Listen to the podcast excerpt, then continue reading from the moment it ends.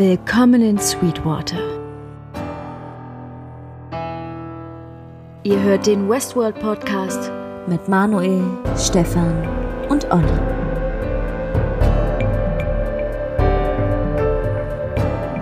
Hallo und herzlich willkommen zum Westworld Podcast, der deutsche Podcast zu HBO's Hitserie Westworld. Heute besprechen wir die sechste Folge der dritten Staffel Decoherence. Und mir zugeschaltet sind heute wieder der Olli und der Stefan. Klar und deutlich. Hallo. Der Stefan. Ja, sehr schön. Dann äh, wir haben eben, bevor die Aufnahme gestartet ist, schon ganz kurz gesprochen und zu meinem Erschrecken hat zumindest Olli die Folge nicht ganz so gut gefallen. Klär uns doch mal direkt auf, warum, weil das ist ein, was ich direkt äh, gerne besprechen wollen würde, weil, äh, um es schon mal vorwegzunehmen, ich fand, das war bisher die beste Folge der dritten Staffel. Na, also ich, ich, naja, ich habe sie jetzt, ich fand sie jetzt nicht schlecht, aber irgendwie finde ich so, ich war vielleicht zwischendurch auch so ein bisschen traurig, weil jetzt irgendwie so dieses Parkvermächtnis zerstört werden sollte und quasi Westworld, also nicht nur äh, im physischen Sinne brennt, sondern auch irgendwie äh, ja die ganzen die ganzen Daten ja platt gemacht werden sollten. Das hat mich irgendwie traurig gemacht. Und ich habe irgendwie so die ganze Zeit so ein bisschen das Gefühl, ähm, ja, das läuft auf so ein krasses Finale hin irgendwie und was soll danach eigentlich kommen? Also ich habe jetzt eigentlich schon die ganze Zeit das Gefühl, dass das die finale Staffel ist irgendwie. Wir werden sehen. Jedenfalls, ähm, ja, wie gesagt, ich glaube, wir haben noch Zeit, bis das komplette Thema abgeschlossen wird. Ich habe jetzt überhaupt gar keinen Gedanken daran verschwendet, dass mich das jetzt in irgendeiner Weise stört, dass sie versuchen, das äh, ja virtuelle, die virtuellen Welten quasi zu zerstören. Ähm, war mir Wumpe, das Vergangenheit, so ist das halt. Äh, und wie auch immer, wir wissen es ja alle, Westworld wird, auch wenn alles tot ist, wird auch Westworld wiederkommen, wenn es der richtige Zeitpunkt ist. äh, so, daher, äh, die Gedanken hatte ich gar nicht, aber ich bin auf jeden Fall auch auf deiner Seite, Manu, wenn es darum geht, diese Folge zu bewerten. Also mir hat die auch sehr gut gefallen. Äh, ich habe sie ja direkt zweimal hintereinander geschaut. Und äh, ja, war auf jeden uh, Fall das sehr. Das erste Mal, oder? Nö, mache ich häufiger. Ja. Ich versuche das zumindest immer. Manchmal kommt mir die Müdigkeit so ein bisschen dazwischen, weil ich immer relativ spät erst dazu komme, das dann zu tun. Aber nee, grundsätzlich äh, eine Bombenfolge. Ich überlege auch, ob das die beste war dieser Staffel. Ich würde sagen, schon, weil er echt, was weiß ich, denken wir an den Roboter, denken wir an neu erschaffene Host mit neuen Fähigkeiten und so weiter. Also das war schon, schon sehr spannend und war durchgehend gut informativ, bis auf diese ruhigen Momente, wo Ed Harris so ein bisschen ausgerastet ist. Das nenne ich, das zähle ich jetzt mal zu den ruhigeren Momenten in dieser Folge. hm. zu den ruhigeren, brutaleren Momenten. ja, im Gegensatz zu äh, hey, und hier ist irgendwo ein Host und äh, äh, hier Sarah kommt und äh, übernimmt alles und also das ist schon das fand ich schon deutlich krasser. Ja. Ja, eine Sache, bevor wir in die Folge einsteigen. Und zwar hatten wir bisher noch gar nicht drüber gesprochen, dass die Kontrolleinheiten, die aus Westworld mitgenommen worden sind, davon haben wir ja jetzt Bernard, Connells, Musashi, Choloris, Dolores und noch irgendeine, dass wir, glaube ich, letzte oder vorletzte Episode erfahren haben, die in Berlin äh, lokalisiert wurde. Mhm. Wen haben wir in Berlin sitzen? Ford. Aber das war ja auch so ein bisschen der Cliffhanger am Ende von der Folge, oder? Von der jetzigen aktuellen? Ja, weil man hat doch gar nicht, also weil die die Hosts, die wurden noch quasi wieder, also äh, Maeve hat ja auch wieder ihren Körper bekommen und hat man gesehen, wer da jetzt als letztes aus äh, dem Becken auftaucht? Ich glaube, das war so ein bisschen Cliffhanger-mäßig, oder? Ach so, ja, aber das sind andere Kontrolleinheiten, die jetzt sozusagen von Sirac angefordert hat, die ihr zu Hilfe kommen. Aber generell ist in Dolores Gang quasi noch eine ähm, Perle verschollen. Und ähm, dazu gibt es die ein oder andere Theorie und die interessanteste finde ich, dass wiederum eine Dolores, und zwar die Original Dolores, sozusagen alles aus dem Hintergrund steuert und ähnlich wie Sirac sich immer zurückhält und ähm, ja, sich im Hintergrund hält und auch keine, keine Beziehungen zu anderen Menschen, Hosts oder sonst was aufbauen möchte, weil das ja, wie wir in dieser Folge sehen, von ihr als große Schwäche angesehen wird. die sie ist, aber ähm, Connells ist doch auch eigentlich eine Kopie von Dolores gewesen, oder nicht? Ja, ja, genau. Also Connells, Musashi, Charlotte, Dolores. Alles Kopien von Dolores. Und die Theorie ist halt, dass die Original Dolores in Berlin sitzt und von da alles steuert. Die OG Dolores sitzt im Reichstag. OG. Steuert. Berlin. ja, äh, keine Ideen, ehrlich gesagt. Aber ja, haben wir das noch nicht betrachtet. Stimmt, eine fehlt. Ja. Komisch. Wir werden sehen. Zwei Folgen haben wir noch vor uns. Diese müssen wir noch besprechen. Das ist doch eine gute Einleitung in die Folge, denn ähm, ich würde sagen, dass da wir zum einen William etwas losgelöst von der restlichen Handlung haben und es dadurch ein bisschen einfacher ist, wollen wir nicht erst einfach mal die Handlung von William besprechen? Das können wir machen Gerne. auf jeden Fall. Erstmal möchte ich aber wissen, wo kann man uns denn auf Twitter überhaupt begegnen? Ach, ja. Schon das- Und mir sagen, ich zweite- bin vergesslich. Das zweite Mal in Folge. Ja, damit ihr auf neuestem Stand bleibt, folgt uns auf äh, Twitter unter twitter.com slash westworld-host oder aber auch auf äh, Facebook unter der Westworld Podcast. Hören könnt ihr uns auf Apple Podcasts, Spotify, YouTube oder natürlich allen anderen Podcatchern. Und wenn ihr uns ein direktes Feedback hinterlassen ähm, wollt, Fragen oder Anregungen habt, schickt uns die auch gerne direkt an westworld-podcast.web.de. Ansonsten sind wir natürlich immer dankbar für Bewertungen bei Apple Podcasts, Facebook oder wo man auch immer das alles machen kann. Je nachdem, wo ihr unterwegs seid, freuen wir uns darüber. Und damit kommen wir direkt zu Williams Storystrang. Jetzt war die Überleitung nicht mehr ganz so schön wie eben, aber gut. War euch der Titel überhaupt äh, ein Begriff als solches oder musstet ihr googeln? Ich war in Naturwissenschaften immer schlecht, deswegen war es mir kein Begriff.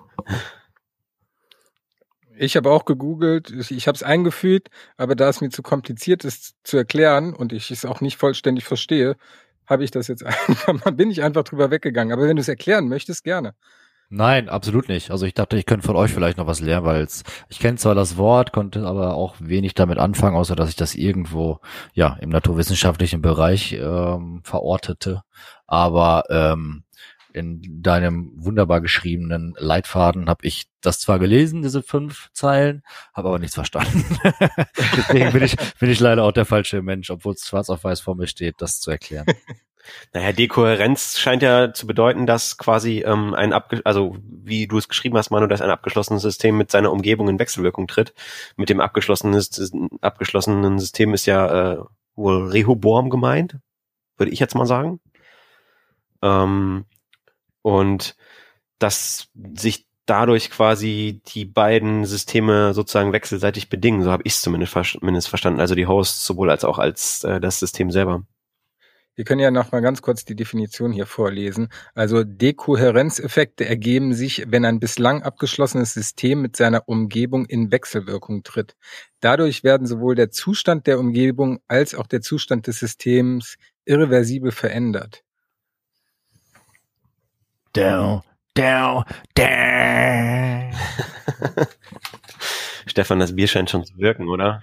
Man könnte das natürlich auch in Richtung Chaloris äh, interpretieren, ähm, weil sie tritt ja in starker Wechselwirkung mit ihrer neu gewonnenen äh, Familie.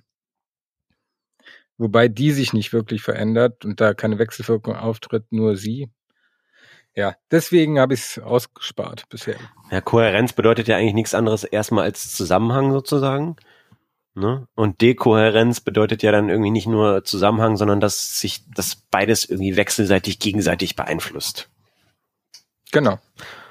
Ja, gut. Ähm, wodurch jetzt diese, die, die, diese Irreversibilität auftritt quasi, der den Zustand des Systems quasi so verändert, dass es nicht mehr rückgängig gemacht werden kann, das äh, vermag ich jetzt nicht äh, quasi auf die Folge zu beziehen und zu erklären. Da bin ich jetzt selber auch ein bisschen überfragt. Ja, scheinbar ist es ja nicht das Thema, dass alle jetzt wissen, wie über ihr Leben bestimmt wird von Rehoboam. Weil das Ja. ist ja scheinbar mit der Übernahme oder erfolgreichen Übernahme durch Sirac rückgängig gemacht worden, wie es zumindest auf seiner Uhr steht. Ja gut, aber ich meine, dass man kann ja nicht mehr rückgängig machen, dass die Leute schon gelesen haben, äh, was äh, in Zukunft passieren soll mit ihnen. Ne? Ja, das, das war so ein Problem, wo ich nicht ganz gewusst habe, warum das jetzt quasi auf seiner Uhr wieder alles toll ist. Weil es wissen ja im Prinzip alle, es ist, die Erde dreht weiterhin durch, also nur weil er das Ding da übernommen hat und keinen aus Delos quasi rauslässt, verstehe ich nicht ganz, ehrlich gesagt, was, warum das jetzt auf einmal auf seiner Uhr kein Riesenausschlag mehr ist. Weil das ja irgendwie schon so gefühlt ein bisschen so wie so ein Domino-Effekt Effekt gewesen ist, ne? Weil ich meine, du kannst ja sozusagen den, du kannst die Leute ja jetzt nicht äh, blitzdingsen wie bei Men in Black, so dass sie das wieder vergessen, was sie da gelesen haben. Richtig, richtig. Deswegen, genau, das ist es nämlich. Äh, ja. Wer weiß, das- ob Rehoboam Sirac die Wahrheit sagt. Oha. Wäre ja auch nochmal ein Fass, oh, was man aufmachen könnte. Nein, das machen wir nicht. Da nur hat nur er zugehört. Habe ich auch keinerlei weitere Ideen zu. Weil jetzt nur, was mir eingefallen ist.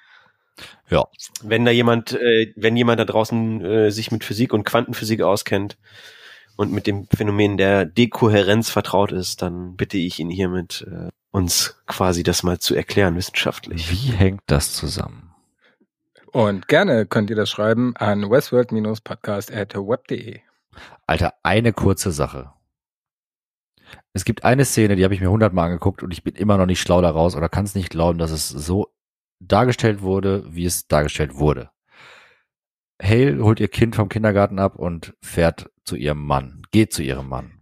Und auf einmal, da, da sieht ja, da sieht man äh, jemanden in so einer Ein- in so einem Eingang sieht man äh, jemanden das ähm, das Rätsel äh, The Maze quasi Ja. auf die Wand Graffiti sprayen. So zack, die Kamera dreht quasi Frontalanblick auf Hale und ihr Kind und dann kommt Spider-Man von oben und äh, fällt fällt irgendwie, aber fällt auch nicht, weil er wird super langsam, bevor er auf den Boden auftitscht im Prinzip oder sie.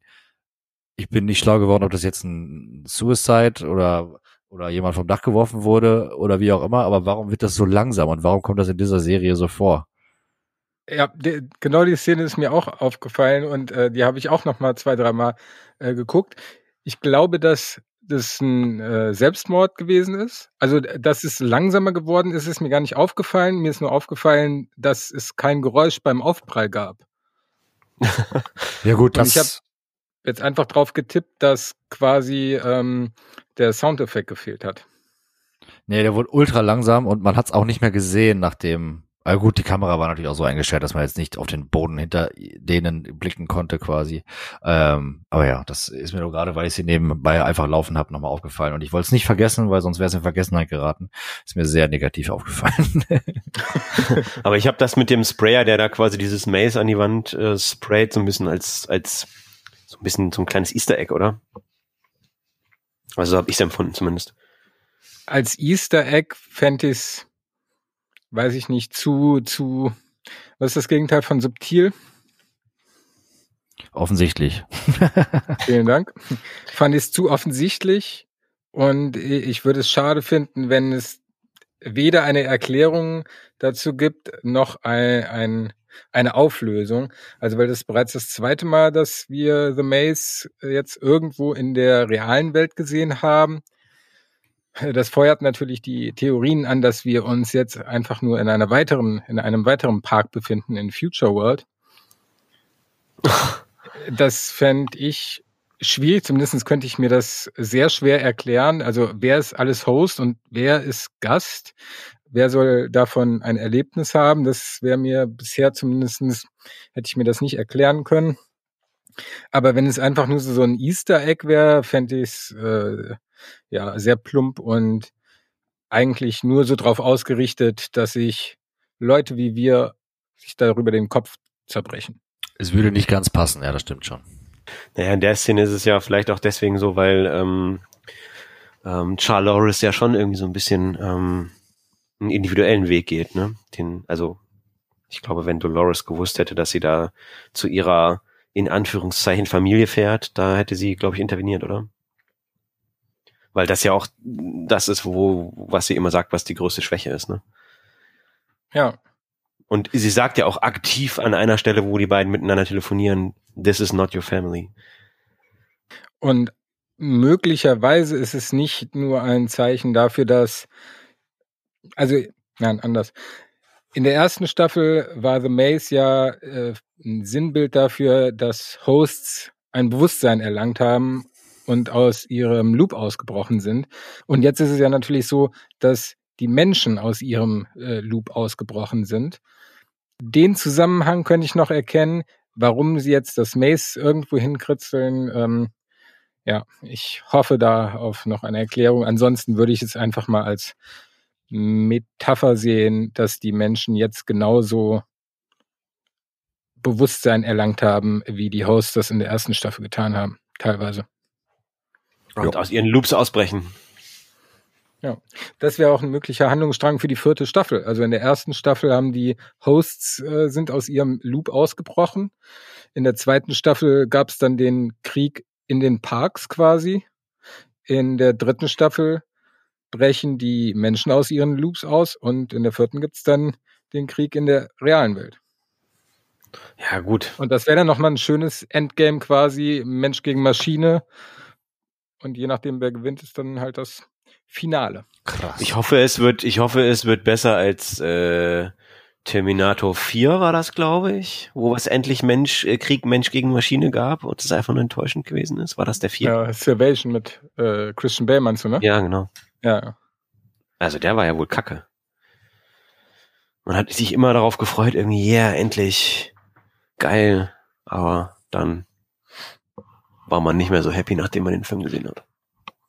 Ich wollte gar nicht jetzt so ein großes Fass damit aufmachen eigentlich. Ich wollte nur Hast sagen, du aber, dass es sehr, sehr, sehr komisch aussah, wie dieser Typ da gefallen ist. Ich würde sagen, wir, wir, wir tauchen mal in die erste Szene in äh, Williams Gruppentherapie ein, in diesem äh, Inner Journey Center, wo er da sitzt und es quasi, äh, naja, um das Thema Gott geht. Äh, eine, eine mit, äh, äh, ich nenne sie jetzt mal Gefangene, erzählt ja davon von, von Gott und äh, William kommt ja dann da irgendwie zu Wort.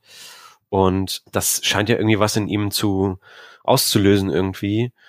Und er, ja, schließt ja im Prinzip damit ab, dass der Mensch im Prinzip eigentlich nur wie so eine, wie so eine Made ist, der, der einen Körper zerfrisst, also der die Erde quasi schrittweise zerstört, sich alle Vorteile und Ressourcen quasi zunutze gemacht hat und dann am Ende des Tages, äh, ja, seine Lebensgrundlage irgendwie zerstört, so habe ich es zumindest verstanden. Ja, würde ich genauso sagen. Und er, also, und an Gott scheint er auch nicht zu glauben.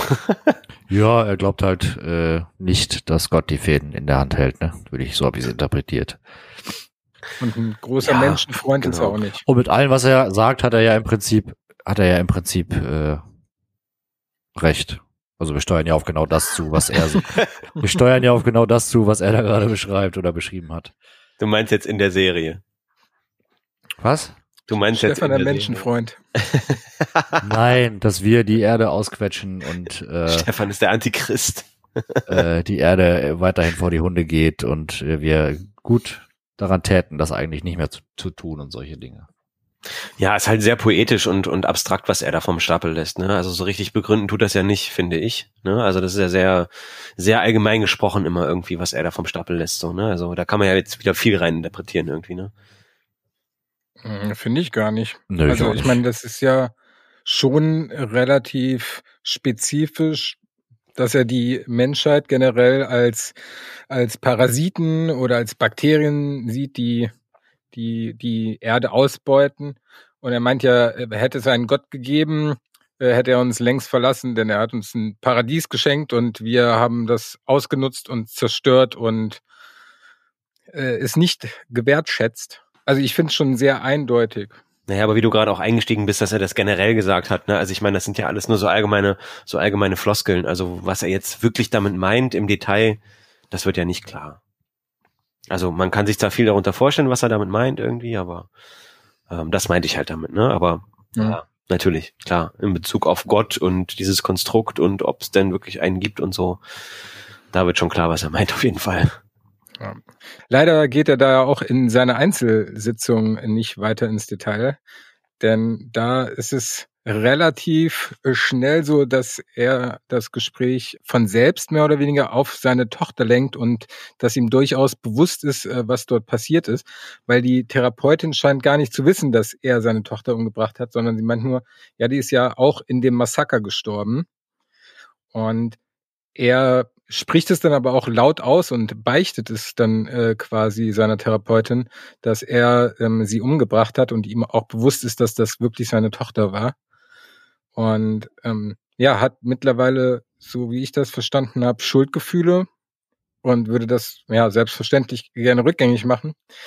Ähm, geht aber nicht und seine Therapeutin ist auch leicht abgelenkt, denn sie bekommt die ganze Zeit äh, auf ihr Handy die das Inside-Daten-Leak äh, hat auch sie erwischt gehabt. Also das ist quasi zeitgleich zur letzten Episode, wo Dolores alles alle Daten äh, an die Menschheit rausgeschickt hat. Und wie wir erfahren, hat sie mehrere Affären mit Patienten. Das findet ihr Mann nicht so geil und deswegen ist er mit ihrem Kind abgehauen. Und eine Opioide-Sucht. Und er sagt auch noch, please, äh, oder sie soll nicht versuchen, sie zu kontaktieren irgendwie, ne? Also, ähm, aber was, äh, äh, sie schlägt ja dann irgendwie eine AR-Therapie vor. Was, was ist das? Augmented, Reality. Reality. Ah, okay, ja, das, äh, ich habe die ganze Zeit überlegt, aber ich habe es nicht nicht zusammengekriegt irgendwie. Dann macht es natürlich Sinn, weil er ja dann später auch diese Brille aufgesetzt bekommt irgendwie. Ne? Genau. Und das soll ja auch irgendwie schon äh, erfolgreich bei Kriegsveteranen angewendet worden sein, die unter einer posttraumatischen Belastungsstörung gelitten haben. Wenn ich das jetzt mal richtig übersetzt habe. Ja, und so einen kennen wir ja zufällig. Ganz zufällig, genau. Ja, und da hat sich der Kreis ja absolut geschlossen, ne? Also wie wir ja auch schon vorher immer theorisiert haben, dass er äh, quasi auch einer dieser äh, dieser Ausreißer gewesen ist und auch in, in, in einer dieser äh, äh, dieser Kliniken gewesen ist, ne? Und er ja vor allem auch dieses Implantat hat, was William in dieser äh, äh, Szene oder in der, in der Szene danach auch eingesetzt bekommt, ne? Was ich ziemlich mhm. eklig fand, diese diese acht Schrauben, die sich da in seinen Gaumen reinbohren, das fand ich echt eklig. Bah, ja, das ist keine schöne Vorstellung. nee. Ich habe mir auch gefragt, kriegt man das jemals wieder raus, wenn einem sowas einmal eingepflanzt wurde? Wahrscheinlich nicht. Ja, ist schon krass, was so eine blöde Nachricht auf einem Handy dann so antu, äh, was, was so auslösen kann, ne? Von so einer Psychiaterin, die ja im Prinzip eine stabile Frau sein sollte, so stelle ich mir Psychiater immer vor. Vielleicht ist das aber auch kompletter Trugschluss, den ich da immer habe. Das sind wahrscheinlich diejenigen, die am labilsten sind. Äh, no front, sorry. Falls ich jetzt irgendwie getroffen habe. Ich kenne halt wenige, um das beurteilen zu können. Ähm, ja, schon krass, was dann so, wie, wie weit es kommen muss, dass äh, ja Leute dann von solchen Nachrichten, äh, ohne das zu hinterfragen, das Ganze äh, sich da abhängig machen und Entscheidungen treffen, die ohne diese eine Nachricht nicht äh, getroffen worden wäre. Spielst du auf ihren Suizid an? Wie bitte? Spielst du auf ihren Suizid dann an, den man yes, yes. gleich sieht, oder? Ja. Ja, da verstehe ich aber auch nicht ganz, also William hätte da ja auch vielleicht was sagen können, man hätte ihr ja noch helfen ja. können. Ja, aber ich glaube, er war ja selber so perplex, dass er gar nicht gerafft hat, was jetzt eigentlich gerade hier vonstatten geht, ne? Aber äh, in der Szene ist das Chaos ja dann sozusagen auch schon in diesem Center angekommen gewesen irgendwie, ne? Mhm. Weil jeder irgendwie ja auch so mit so einem Mobile-Device durch die Gegend läuft, was die nur noch so dick sind wie ein Blatt Papier gefühlt irgendwie die Dinger. Ja, aber er ist ja auch scheinbar so ein bisschen äh, sediert, ne? Also er kriegt's ja nicht mehr so richtig mit. Und die anderen beiden, die ihn da langführen, als sie sich da gerade von der Decke äh, baumeln lässt, äh, haben ja scheinbar auch äh, ganz andere Pläne, als ihr da zu helfen. Ähm, bevor wir weitergehen, in der Szene, wo William das Implantat eingesetzt wird, da bekommt er ja auch Blut abgenommen, was da direkt zur Analyse geschickt wird.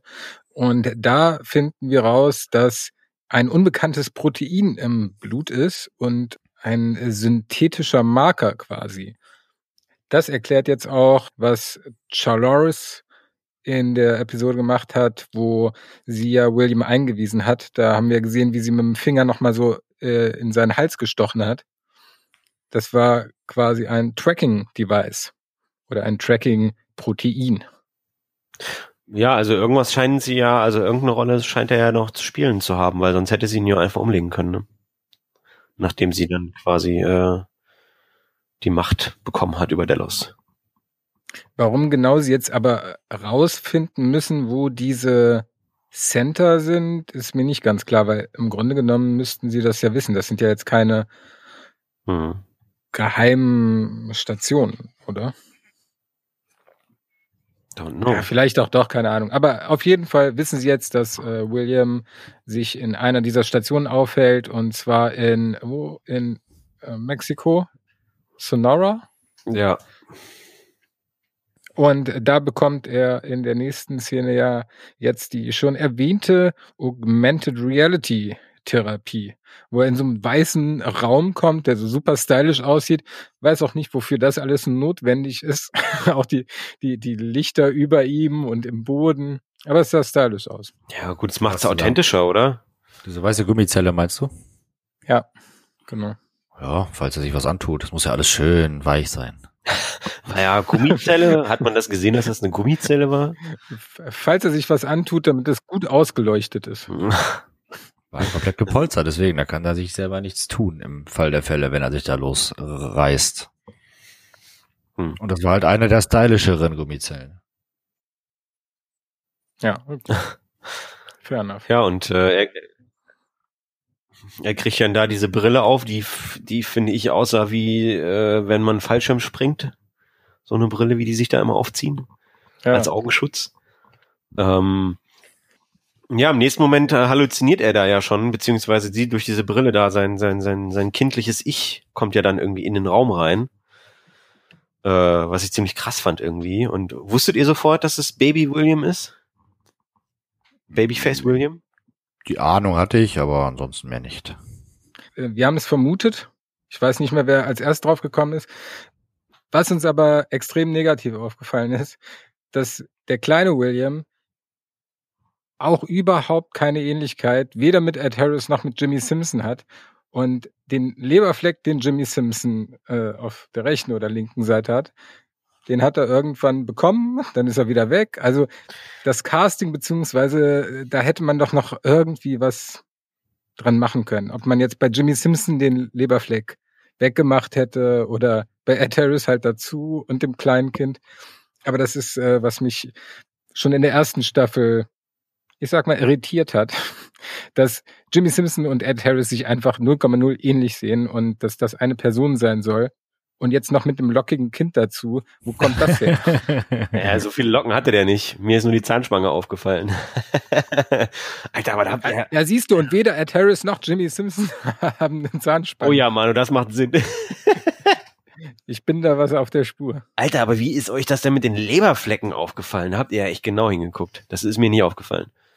Wie was von Young William, dem, also von Jimmy Simpson, der hat doch oder ich weiß nicht, ob das ein Leberfleck oder Barze oder keine Ahnung, aber das ist ja ein relativ auffälliges Merkmal im Gesicht.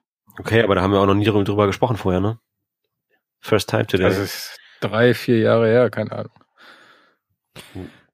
Ja, sehe da auch bisher immer noch keine Ähnlichkeit. Also allein die Augen, äh, ist ja alles schon mal unterschiedlich. Egal.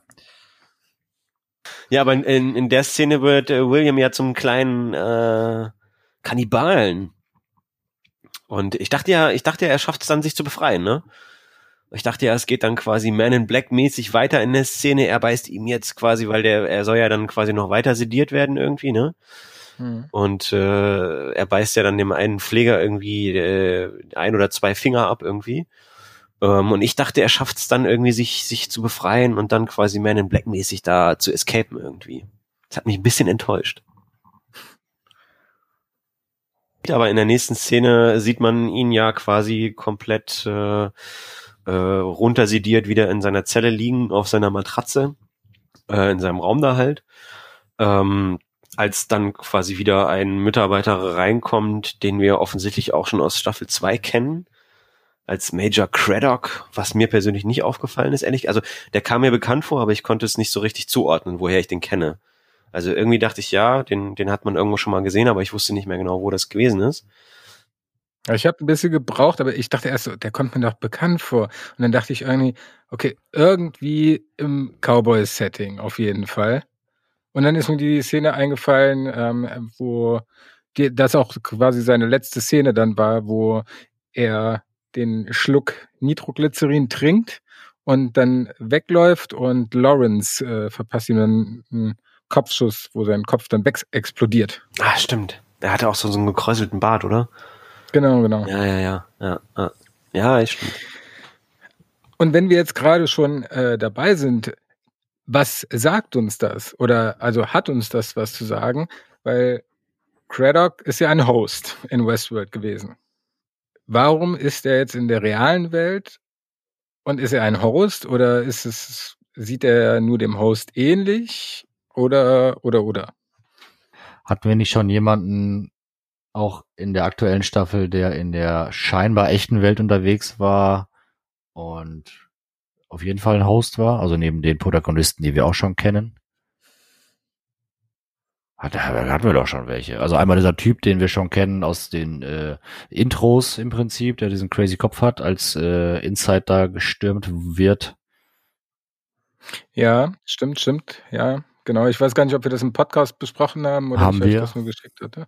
Ja, haben wir auf jeden Fall. Ähm, äh, ich bin auf jeden Fall der Überzeugung, dass wir äh, Hosts in der echten Welt, scheinbar echten Welt haben, die nicht die Hosts sind, die wir so bisher durchgehend begleitet haben. Ja, es kann ja auch sein, dass diese Reco also dass in diesen Recovery Centern irgendwie auch Hosts eingesetzt werden irgendwie, ne? Also das könnte ich mir schon ganz gut vorstellen, dass man das sozusagen keinen Menschen überlassen will, weil das dann vielleicht wieder unkontrolliert werden kann oder so. Das könnte ich mir vorstellen, wenn ähm, Delos vorher schon zu Inside gehört hätte. Mhm. Aber Ja. bisher hatte Inside ja noch keine, keine Möglichkeiten, Hosts zu produzieren. Wobei wissen wir oder könnte es sein, dass die ganze, dass der ganze Handlungsstrang mit William später ist? Also zeitlich nach der Übernahme von Delos durch Inside? Mm, Naja, man hat ja gesehen, dadurch, dass sie seine Therapeutin diese Nachricht bekommen hat und dann sich erhängt hat, dass es halt zeitlich ja schon gleich ist, ne? Also Da hast du recht, sehr guter Punkt. so kann man das ja ausschließen irgendwie, ne? Also so richtig sinn, sinnig erklären kann man es irgendwie nicht, ne? Warum dann auf einmal der, der, dieser, dieser Host da steht irgendwie. Also so richtig schließt sich der Kreis für mich da noch nicht, ehrlich gesagt. Es kann ja einfach eine Kopie sein vom echten Menschen, der halt da noch lebt. Stimmt, das könnte natürlich sein, dass man durch ähm, Hosts einfach produziert hat, durch die Daten von Menschen, die sich vielleicht freiwillig dem äh, zur Verfügung gestellt haben oder Geld dafür bekommen haben, dass man ihre Körper produ- reproduziert oder ähnliches. Vielleicht so, ein, so, ein, so eine Art Ferien, 450 Euro Job von Leuten, die das Geld irgendwie bräuch, brauchten oder so. Ja, eher ein einmaliges Experiment. Lass dich jetzt kopieren. Naja, wie, wie dem auch sei, auf jeden Fall wird William dann in äh, die Gruppentherapie geführt und als er zur Tür reinkommt, ähm, sieht er William und William und noch ein William Und noch ein William. und ein kleines Kind William. Und James Delos. Das habe ich nicht verstanden, was der da jetzt gemacht hat, ehrlich gesagt. Habt ihr das verstanden? Nee, auch nicht so richtig. Boah, ja, ich meine, er war von Anfang an dabei. Ja, aber was Wobei- verspricht man sich jetzt davon irgendwie? Also als Ja, für die? Szene, als, als Na ja, gut. Moderator im Prinzip, warum nicht? Also, das kann ich schon nachvollziehen. Warum, warum nicht er? Er Passt so, alterstechnisch passt er da rein. Äh, Naja, aber, aber, aber was heißt als Therapeut? Weil am Ende wird er ja quasi äh, gerettet. Und da wird ja klar, dass, dass sie ihn quasi in dem Center vergessen haben, mit dieser Brille auf. Ja, aber also mit der Brille, äh, das sagt äh, James Delos dann ja selbst oder die Version, die da bei ihm sitzt, dass er ja nur eine Einbildung oder eine Halluzination von William ist. Also William scheint als Moderator offensichtlich äh, James Delos auserwählt zu haben im Unterbewusstsein. Ja. Vielleicht, weil er, keine Ahnung, damals zu ihm aufgesehen hat als Schwiegervater oder ihm nacheifern wollte. Ich weiß es nicht. Naja, aber ist ja schon so, dass, dass er sich das ja selber da irgendwie zusammengestrickt hat in seinem Kopf dann da, ne? Ja. Mit dieser Brille auf da.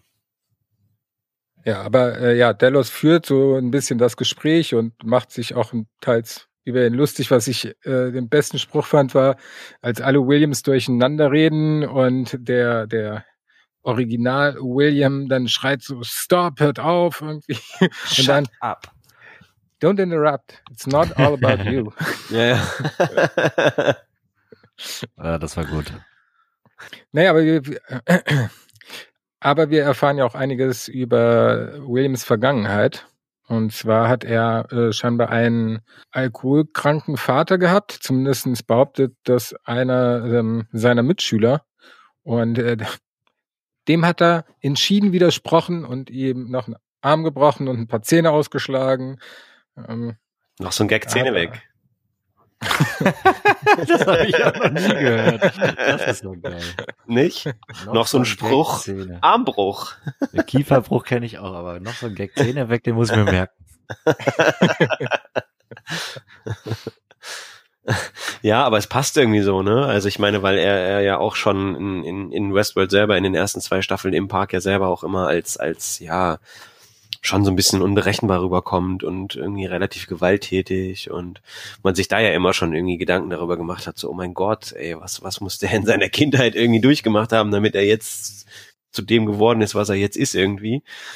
Ähm, also ich finde, das, das hat, das war schon sinnig irgendwie und ich fand's cool, dass man, dass man quasi, also ich fand das richtig geil, dass auch quasi in dieser Gruppentherapie alle unterschiedlichen Williams quasi saßen und man auch noch mal so ein bisschen was darüber mitbekommen hat, was eigentlich in seiner Kindheit so schief gelaufen ist. Ja, wobei ich gar nicht sagen würde, dass jetzt unbedingt was schiefgelaufen ist in seiner Kindheit, äh, weil man hat ja jetzt nicht gesehen, dass der Vater ihn misshandelt hätte oder sonst irgendwas, sondern dass er einfach damals schon starke Probleme hatte und ja, das meine ich ja damit. Also ich habe früher niemandem die Zähne ausgeschlagen oder den Arm gebrochen. Also ihr? Stefan nickt.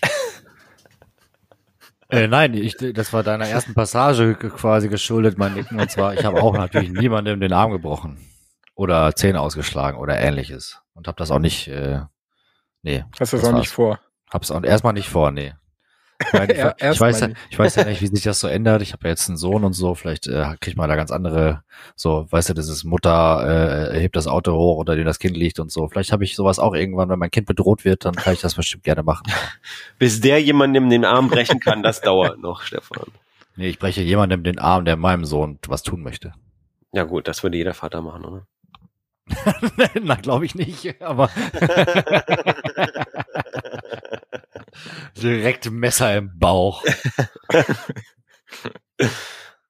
Ja, aber was ich da auch sehr schön fand, äh, was du meintest, Olli, dass man die verschiedenen Stadien sozusagen gesehen hat und sie sich ja dann auch gegenseitig, naja, Vorwürfe nicht unbedingt machen, aber ja, sich miteinander unterhalten und die verschiedenen Einstellungen ja. äh, zueinander äh, deutlich werden. Also beispielsweise der junge William, also der Jimmy, gespielt von Jimmy Simpson, der dann auch meinte, ja, ich äh, bin doch die beste Version von uns hier. Der Man in Black, der sagt, naja, also ich habe ja nur Hosts umgebracht, da, damit, äh, also ich war quasi eine Art Ventil für die Person, die in der echten Welt äh, dann nur Gutes tun konnte und somit war ich auch äh, unersetzbar quasi und habe auch Gutes für die Welt getan. Und äh, somit hat er jede, jede Figur da seine Funktion gehabt. Und jetzt vergessen, was ich hinaus wollte. Ja, also ich fand es auch so sehr schön, dass quasi in dieser Szene so total plastisch einfach mal so dargestellt wurde, äh, wie so eine wie so eine äh, Psychotherapie auch einfach funktioniert, weil man sich ja da auch seinen seiner Vergangenheit stellen muss, im Prinzip seine verschiedenen Ichs, die man in der Vergangenheit hatte, sozusagen äh, äh, verarbeiten muss und um das einfach alles so einordnen zu können. Ne? Und ähm, es war ja sehr schön äh, sinnbildlich dann quasi auch dargestellt, äh, wie er sozusagen seine seine sein altes Ich oder seine alten Ichs in der Mehrzahl besiegt am Ende, äh, in denen, indem er halt alle dann dann umbringt und tötet irgendwie. Ähm, was natürlich vielleicht ein bisschen krass ist, aber das ist ja auch quasi so ein bisschen der der Zweck von von von einer äh, psychologischen Therapie, dass man halt sozusagen sich seiner der den Dämonen der Vergangenheit stellt. Ja, aber ist es das Ziel der Therapie, dass man dann seine kompletten Vergangenheit Ichs los wird? Nee, ich glaube, das Ziel ist, dass man, dass man akzeptiert, dass quasi die, die Vergangenheit und die Person, die man in der Vergangenheit gewesen ist, einem zu denen macht, dem, der man heute ist. Ja. Dass, dass man das akzeptiert irgendwie so, ne? Und dass man das einordnen kann. Oder er kann es insofern einordnen, als dass er sich halt nicht ändern kann. Er ist halt der Motherfucker, der er ist. Der schlägt halt Leuten die Fresse ein und darüber hinaus. Kann, kann er sich nicht ändern oder kann er, kann niemand generell was daran ändern? Weil das ist ja noch so eine Frage, die aufgeworfen wird.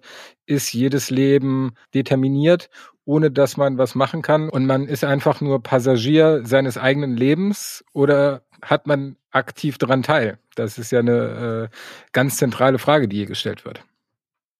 Ja, äh, je nachdem, ähm, wie man das so sieht. Also im Falle von ihm würde man schon wahrscheinlich sagen können, dass er da derjenige ist, der die Steine des Weges, auf die er tritt, so gelegt hat, wie sie halt gelegt wurden und wie er sie betr betritt, betrat. Naja, ich glaube, für, für, für das System, für Rehoboam und, und Insight sind die Menschen quasi nur Protagonisten ihres eigenen Lebens. Also die Protagonisten, die sozusagen das äh, Drehbuch spielen, was das System ihm ihnen vorgibt, oder? Also so würde ich es mal beschreiben. Ja, also bisher ist das Bild, äh, was Westworld als Serie äh, von Menschen gezeichnet hat, ja ein relativ negatives. Also beispielsweise ist ja ein Mensch durch einen relativ kurzen Code, ich glaube, was waren das, äh, eine bestimmte Anzahl an Zeichen, die in einem Buch Platz finden, äh, limitiert. Also gar nicht so komplex, wie wir Menschen das immer von uns selbst annehmen. Und zum anderen natürlich auch, dass ein System wie Rehoboam genauestens vorhersagen kann, wie sich die Menschen verhalten. Ja, aber das ist ja auch die Frage, wie ganz genau das jetzt ist, ne? Weil ich meine, ein gewisser Teil des Puzzles fehlt ja irgendwie noch. Das heißt, eine hundertprozentige Vorhersage war, äh, Sicherheit gibt es ja trotzdem nicht. Ja, sie müssen irgendwie so indoktriniert werden, dass sie sich an die Sachen halten, die quasi auf deren Bildschirmen so stehen. Ne? Und wenn nicht, dann werden sie in eine Anstalt gesperrt. Könnte man so sehen, genau. Und letzten Endes ist ja das, was William dann sagt, ein schöner Verweis auf die erste Folge äh, der ersten Staffel. If you can't tell, does it matter? Ja. Wenn man es eh nicht weiß, äh, nee, äh, wenn, wenn man es nicht weiß, weiß man es nicht. Ungefähr richtig übersetzt. Ungefähr richtig, ne? Wenn, man wenn du es nicht beschreiben kannst. Wenn man den Unterschied nicht merkt, spielt es dann überhaupt eine Rolle? Boah, Bobbe. Mic drop. Ja, aber über äh, darüber haben wir ja auch schon ein bisschen gesprochen quasi, ne? Ähm, das sozusagen der letzte, der der dem OG William zum Opfer fällt, der der junge William ist, der quasi damals äh, Delos mit, mit, mit aufgebaut hat sozusagen. Und äh, er schlägt irgendwie auf ihm ein mit einem Klappstuhl oder was hat er da als Waffe? ja, mhm. ja mit dem Klappstuhl. Und ich weiß nicht, wie oft er da auf ihn einprügelt äh, und am Ende des wirft er dann den Stuhl weg und gibt ihm halt noch ein paar Punches ins Gesicht irgendwie. Ähm, und äh, ja, Ed Harris hat Jimmy Simpson in der Szene versehentlich den kleinen Finger gebrochen. Echt? Ja, habe ich jetzt in einem Interview gelesen gehabt. Oh, geil. Krass. Jetzt habe ich dich voll rausgebracht. Nee, also ich wollte nur die Frage damit, also mit der Frage abschließen, dass William ja an der Stelle äh, quasi etwas bemerkt oder ihm etwas klar wird. Dass er der Gute ist. Ja. Inwiefern auch das zu verstehen ist.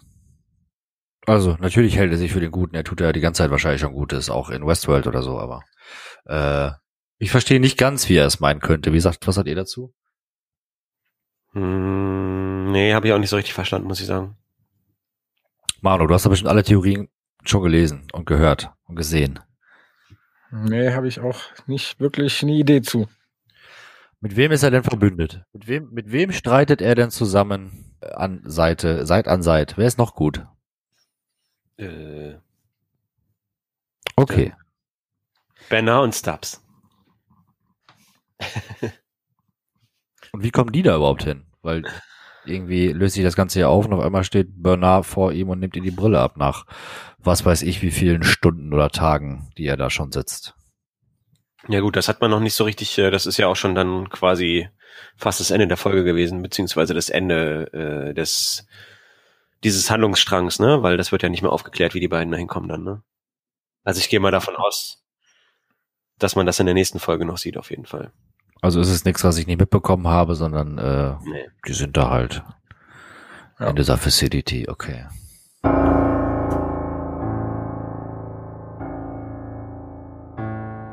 Dann lasst uns doch äh, mit dem Anfang der Folge beginnen und zwar mit äh, Maeve, die in der Sublime ist, also in der Valley Beyond, beziehungsweise in einer Simulation dieser. Ja, schön, das, oh, das war so schön. Ich habe ja, ähm, seit ich hier das Büro neu gemacht habe ähm, und drei Monitore zur Verfügung habe, auch während des Podcasts, auf einem immer die, die Folge laufen, über die es geht, ähm, um einfach so ein paar Sachen auch wieder quasi oder besser vor Augen zu haben. Und äh, als die Folge vorhin angefangen ist, das sah so schön aus. Maeve in diesem Feld, diese Berge im Hintergrund, diese untergehende Sonne, sie mit ihrer Tochter. So stellt man sich den Garten Eden vor. Ungefähr. Ich muss, ich muss die ganze Zeit an so äh, Windows äh, äh, Wallpaper denken, von hier von Windows XP, dieses, dieses grüne Feld mit diesem Himmel. Ich weiß nicht warum. Ja. Und Serac versucht ja eher so ein bisschen damit äh, quasi ihr, ihr Benefit schmackhaft zu machen, wenn sie den Auftrag erfüllt, der, äh, den er an sie stellt. Ne? Sie braucht ja eigentlich gar keinen Anreiz, den hatte sie ja vorher schon. Äh, was sie aber haben will, sind äh, weitere Gefährten. Und da Serac ja ähm, alles tun möchte, damit äh, Maeve Erfolg hat, ähm, gestattet er ihr das natürlich und ähm, ist drauf und dran, ihr Gefährten an die Hand zu geben. Und wo kann man die besser suchen als, ja, bitte, Olli? Ohne die Gefährten hätte Frodo den Ring auch nie vernichtet. Das ist korrekt. Das ist korrekt. Jeder braucht seine Gefährten. Ja. Ja, und ähm, deswegen wird sie jetzt nochmal zurück in die Simulation gesteckt. Und wir sehen sie wiederum in Warworld. Und ähm, dort entwaffnet sie erstmal alle Soldaten, schickt die Dorfbewohner weg und ja, Naja, die fliehen. dann die. Bitte? die fliehen, die Dorfbewohner.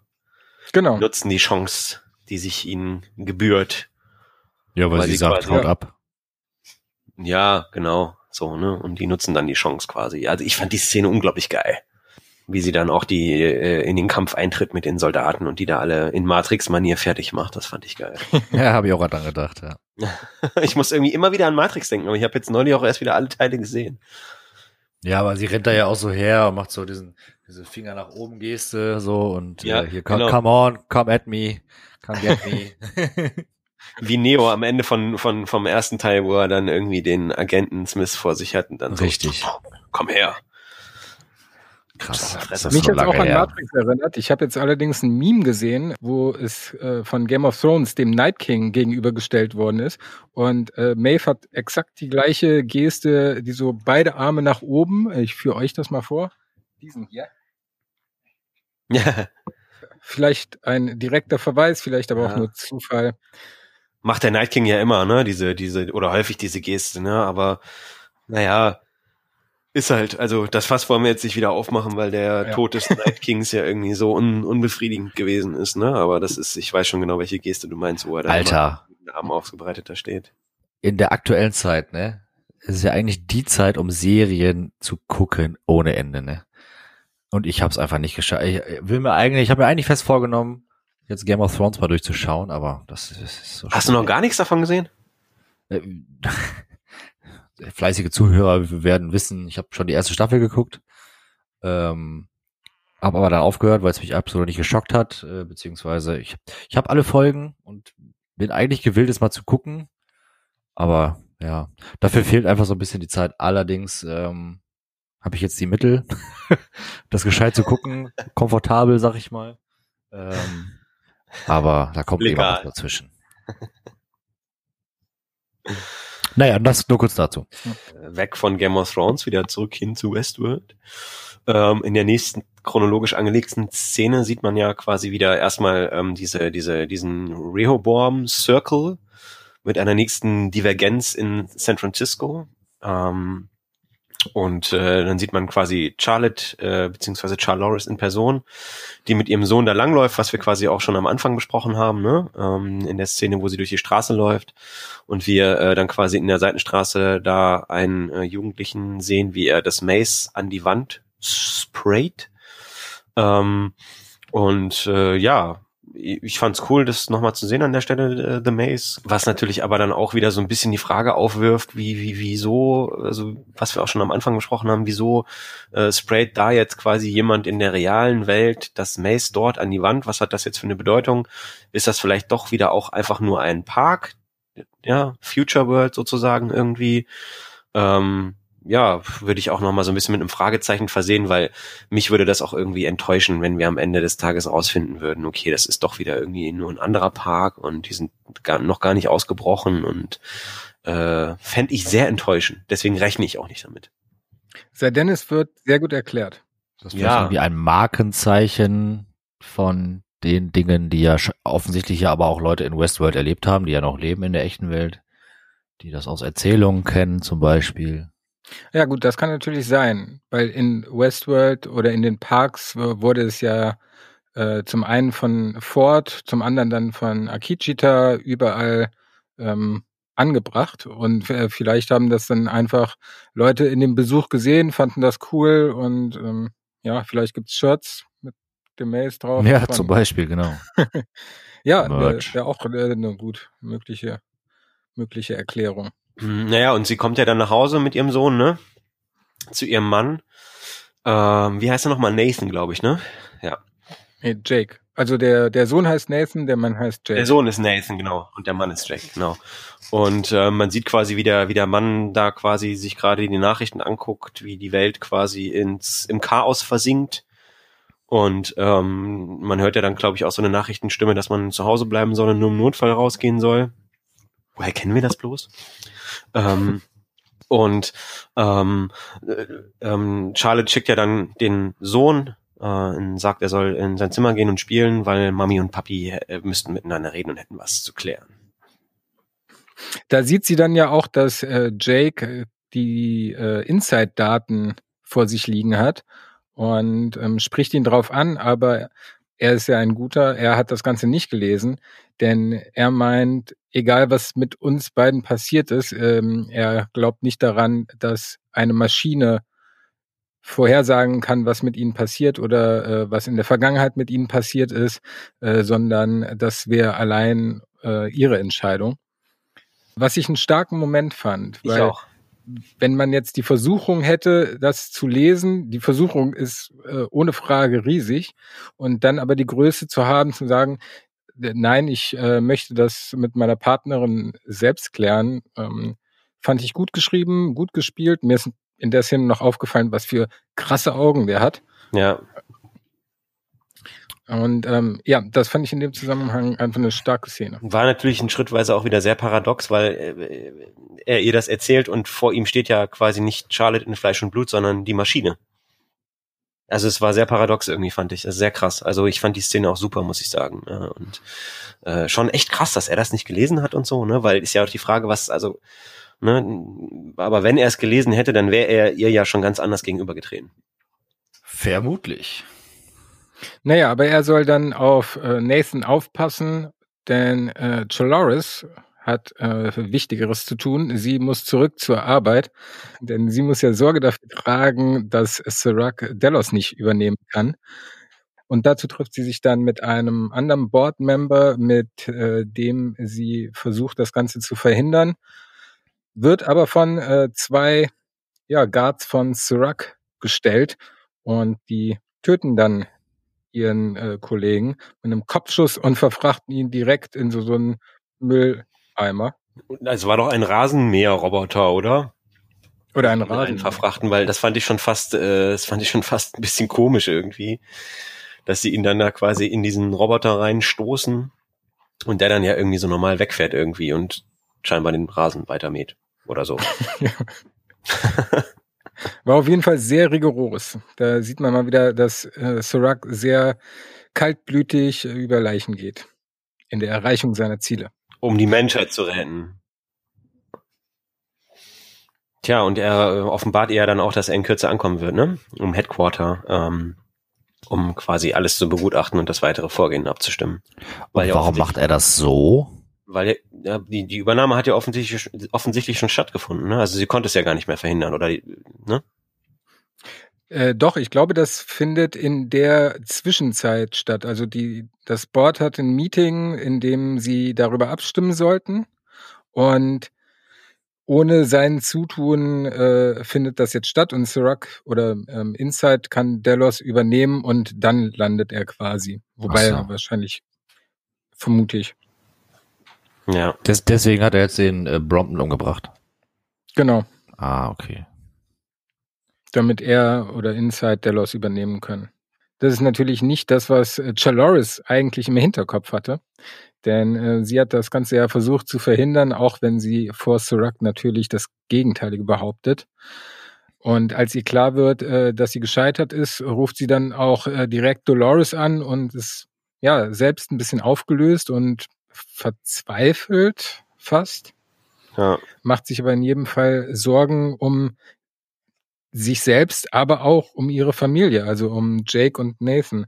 Was ich äh, wieder einen super starken Moment fand, weil wir jetzt nochmal viel ausgeprägter als bisher sehen, dass äh, Dolores sich ähm, so weit von äh, der ursprünglichen Dolores entfernt hat und ähm, Gefühle entwickelt hat und sich ja auch ihrer neuen Familie, sage ich mal, zugehörig fühlt. Ich find's vor allem krass, weil, weil, weil in der Folge, weil in der Folge ja auch immer wieder klar wird und das auch gegenübergestellt wird, dass sozusagen der Host Charlotte quasi irgendwie emotionaler ist und menschlichere Zü Züge zeigt, als die menschliche Charlotte es jemals getan hat vorher. Das finde ich auch immer Ja. interessant. Fand, fand ich krass so, ne? Weil ich meine, sagt Sarah ja später auch noch zu ihr, wo wir noch zu kommen, aber ähm, fand ich auch krass so, ne? Und ähm, Dolores findet es halt mega, mega scheiße, dass sie äh, jetzt quasi auch ähm, sozusagen so, so krasse Emotionen äh, für ihre Familie zeigt, äh, indem sie ja dann auch zu ihr sagt, wortwörtlich so, dass sie, dass das nicht deine Familie ist. Sie stimmt ihr ja irgendwie zu, aber kann ja gegen ihre Gefühle dann trotzdem am Ende des Tages nichts machen, die sie ja dann irgendwann wieder zu ihrer Familie ziehen. Ja, aber deswegen ist ja noch bemerkenswerter, dass ihr Ex-Mann das nicht mal merkt, aber Serac, dass da ja scheinbar eine ganz andere Persönlichkeit vorherrscht, weil sie sich ja, weil sie ja scheinbar Angst zeigt. Oder Naja, ich glaube, ihr Mann merkt das aber schon irgendwo, weil, weil er ja schon irgendwo merkt, es hat sich, es hat irgendwo eine Veränderung bei ihr stattgefunden, weil er ja schon versucht, irgendwie wieder dann offenkundig Nähe zuzulassen zu ihr und versucht ja offenkundig auch wieder mit ihr dann irgendwo eine Beziehung aufzubauen. Ja gut, das verblendet ihn wahrscheinlich im Gegensatz zu Serac. Ja, wahrscheinlich. Und als Charlotte und Dolores miteinander telefonieren, äh, unterhalten sie sich ja genau darüber. Und äh, Dolores fragt, wa warum sie die Emotionen nicht einfach ausgeschaltet haben. Und da zeichnet sich ja ab, dass Teddys Tod vielleicht doch nicht umsonst war. Denn scheinbar hat Dolores das gelehrt, dass die Gefühle oder die Emotionen wichtig sind. Ansonsten ja, nutzt das Überleben nicht, wenn man äh, keine Emotionen hat. Das ist ja das, was ähm, Menschen und Maschinen voneinander unterscheidet. Und ohne Emotionen gibt es kein Leben, auch in den Maschinen nicht. Und das ist genau das, was Teddy ihr gesagt hat. Also we- wenn wir keine Emotionen haben, dann äh, oder genauso schlimm sind wie unsere Peiniger, ähm, dann macht auch das Überleben keinen Sinn.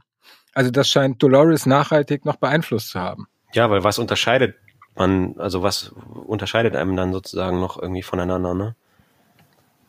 Ja. Also das fand ich auch sehr, fand ich sehr cool auf jeden Fall, ne? Ja, ich meine, die wollen halt quasi oder die entdecken, dass sie halt immer menschlicher werden. Auf der anderen Seite hindern diverse menschliche Faktoren sie daran, das auszuüben, was sie eigentlich machen wollen. Und äh, ja, das beißt sich halt komplett, ne? Das, äh, die Vermenschlichung lässt sich halt nur erreichen, wenn man halt auch gewisse Merkmale hat, die ja, vielleicht auch negative Auswirkungen haben auf den Ja, Plan. das, das verschwimmt irgendwie immer mehr. Ne? Also in der Staffel äh, verschwimmt es so, so sehr wie noch nie zuvor quasi der der Unterschied zwischen zwischen Roboter beziehungsweise Host und Mensch.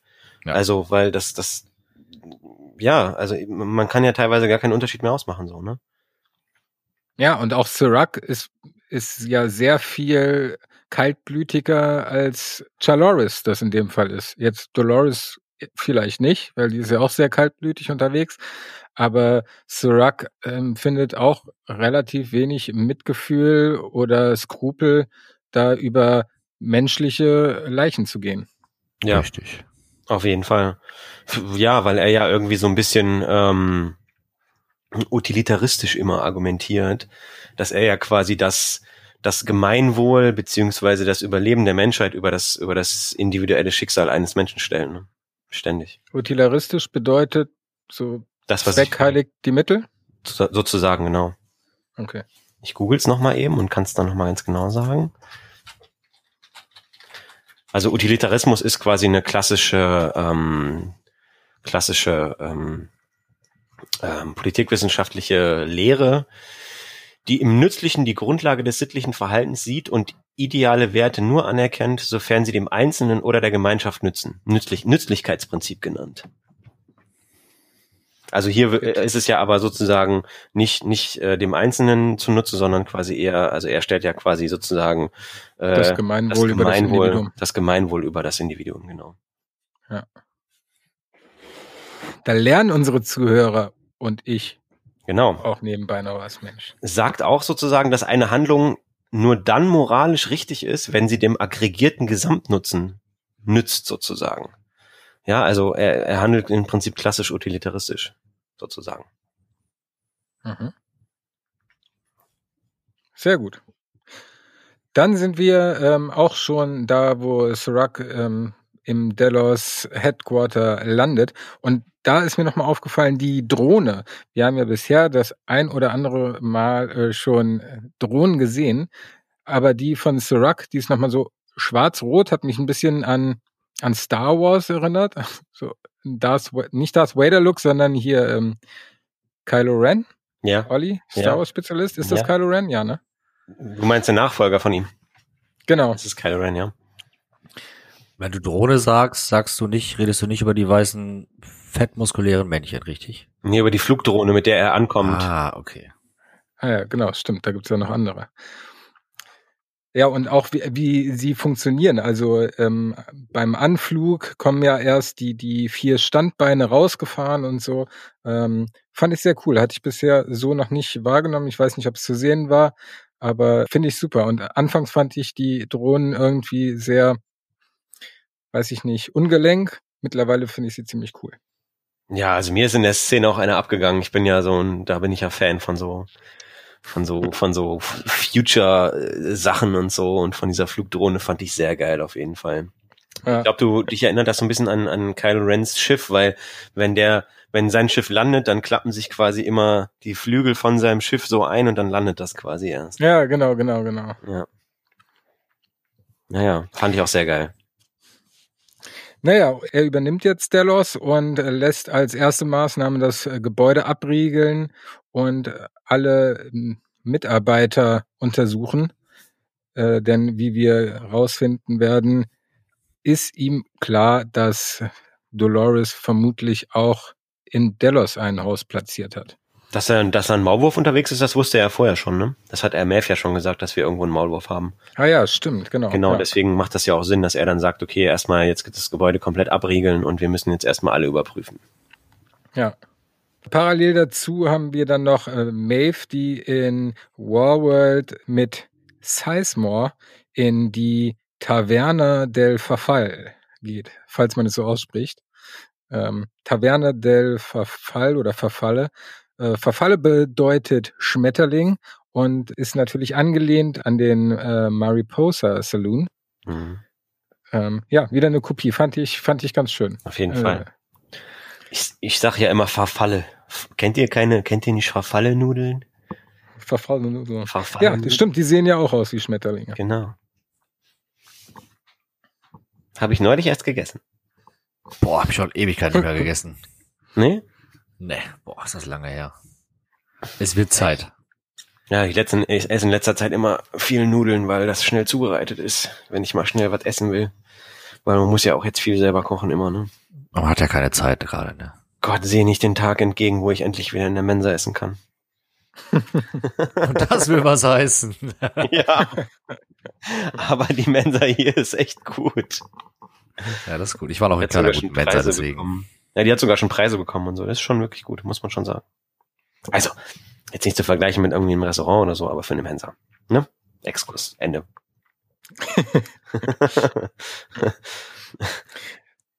Ja, Maeve stellt ja fest, dass sie dann irgendwie bewegt werden. Da war ich mir nicht ganz sicher, was gemeint ist. Also sie landen auf jeden Fall im Delos Headquarter, wo sie, wo die, die, die Kontrolleinheiten an diese Simulation weiterhin angeschlossen sind. Und sie sieht ja durch ihr Tablet dann auch ra- raus in die Realität und sieht da eine verkohlte Kontrolleinheit. Ich dachte erst äh, oder habe gehofft, dass es Angela ist, die sich ja in der zweiten Staffel selbst in die Luft gejagt hat. Aber was natürlich viel näher liegt, dass es äh, Connors ist. Und äh, wie wir dann später rausfinden, Dolores. Also Connors Dolores. Quasi die Kopie. Genau. Ja. Genau, aber das nur so als Zwischeneinschub, da, ähm, damit wir da chronologisch drin bleiben. Äh, generell geht's aber weiter mit äh, Serac und äh, Chaloris im Headquarter. Und da Hm. fand ich ganz schön, dass sich die äh, ganzen Bildschirme in dem Headquarter äh, geändert hatten. Wo vorher Delos stand, steht jetzt Inside mit dem entsprechenden Logo dazu. Und wenn wir jetzt auf die, die ähm, Delos Destinations äh, Website gehen, äh, steht dann dort auch überall was von der Übernahme und Delos in Inside Company. Also die Website wird auch immer aktuell zu den Folgen gepflegt, was ich ganz cool finde, äh, was ähm, schade ist, da wir in Deutschland zwei Wochen hinterherhängen, aber nun gut. Ach so, stimmt. Sollte man nicht erst auf die Website gucken, bevor man die Folge gesehen hat. Ja. Spoilergefahr. Ja, wie willst du es auch machen, ne? Ja, aber da kommt ja auch das vor, was du am Anfang schon erwähnt hast, Stefan, ne, dass Serac hat ja irgendwie diese Rehoboam-Uhr. Also Serac trägt äh, äh, keine äh, Breitling oder äh, wie heißt die andere teure Uhrenmarke noch gleich? Rolex? Rolex, genau. APG. Sondern seine Uhr ist Rehoboam. Und darauf äh, ist ja auch abgebildet immer dieser Circle, der sich auf einmal wieder normalisiert. Mit der Übernahme von Delos. Äh, ja, kann man jetzt nun irgendwie versuchen, sich irgendwie zu erklären, aber mir, mir, mir, also ich konnte es mir nicht so richtig erklären, warum das jetzt so ist. Weil die Menschen, die laufen ja schon draußen irgendwie amok und rasten aus und ne, haben die Infos ja schon bekommen. Ja, hatten wir ja vorhin schon drüber gesprochen. Mir ist es auch nicht ganz ersichtlich, weil man das ja nicht rückgängig machen kann. Sie haben jetzt natürlich, oder Rehoboam hat jetzt natürlich ähm, weitaus umfassendere Daten oder zumindestens die Aussicht darauf und das antizipiert das System wahrscheinlich. Aber äh, ja, trotzdem keine Ahnung, warum das ist. Ja. Sollten wir uns nicht weiter mit aufhalten. Sei denn, Stefan hat dazu noch einen wertvollen Beitrag. Absolut nicht. naja, und äh, hier gibt er ja nochmal quasi seinen Gesamtzielpreis, dass er ja quasi diesen, diesen Encryption Key haben will, den ja Dolores irgendwie mit sich herumträgt, offensichtlich. Aber welche Dolores trägt diesen Encryption Key mit sich rum? Habe ich mich da gefragt. Weil äh, es gibt ja auch eine Kopie von Dolores in der Simulation. Also muss ja irgendwie äh, in diesem Verkohl in dieser verkohlten Pearl der Key drinne sein oder wo? Frage an den ITler. What? Warum? Hat doch was mit Daten zu tun. Warum in dem Verkohlten? Ja, weil das ja der der die Pearl von Dolores ist, oder? Ja, aber es gibt viele Pearls von ihr. Also Okay. Möglicherweise ja, aber ich vermute, sie wird so schlau gewesen sein, dass sie dann vielleicht diesen kleinen Part nicht in alle mit reingepflanzt hat. Ja, wahrscheinlich. Das wäre ja sonst wirklich dämlich. Also ich habe die Vermutung, dass äh, die Dolores, die wir bisher noch nicht kennen, falls es äh, wirklich die OG Dolores ist, die in Berlin ist, dass äh, da wahrscheinlich der Encryption Key enthalten ist.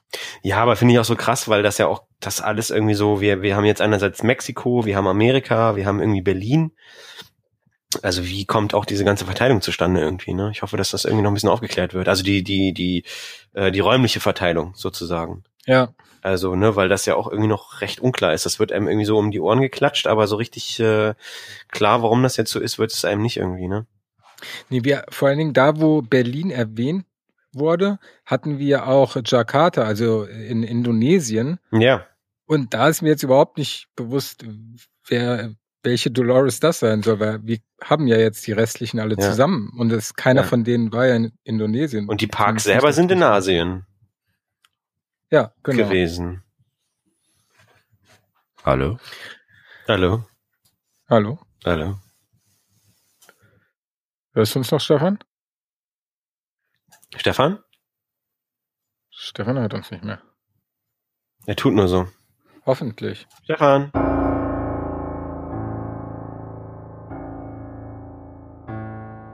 Nach einer kleinen technischen Malheur ähm, sind wir wieder zurück und steigen direkt äh, wieder ein, wo wir aufgehört haben. Und zwar geht es weiter mit Chaloris, die sich äh, auf den Weg macht in ihr Büro, wo sie, glaube ich, die Anleitung runterlädt, wie man Hosts herstellt. Nee. Richtig? Das macht sie nicht in ihrem Büro. In ihrem Büro sitzt sie ja erst noch und beobachtet, wie die ähm, Körper wieder die Reinkarnation von Maeve und den anderen drei Hosts. Das macht sie in ihrem Büro. Und die, die, die, die Anleitung zum Host bauen lädt sie sich über so ein, so ein, so ein zentrales Kon Kontrollterminal irgendwie runter. Wo sie dieses Gerät drauflegt. Der Gerät. Ah ja, stimmt, richtig. Genau.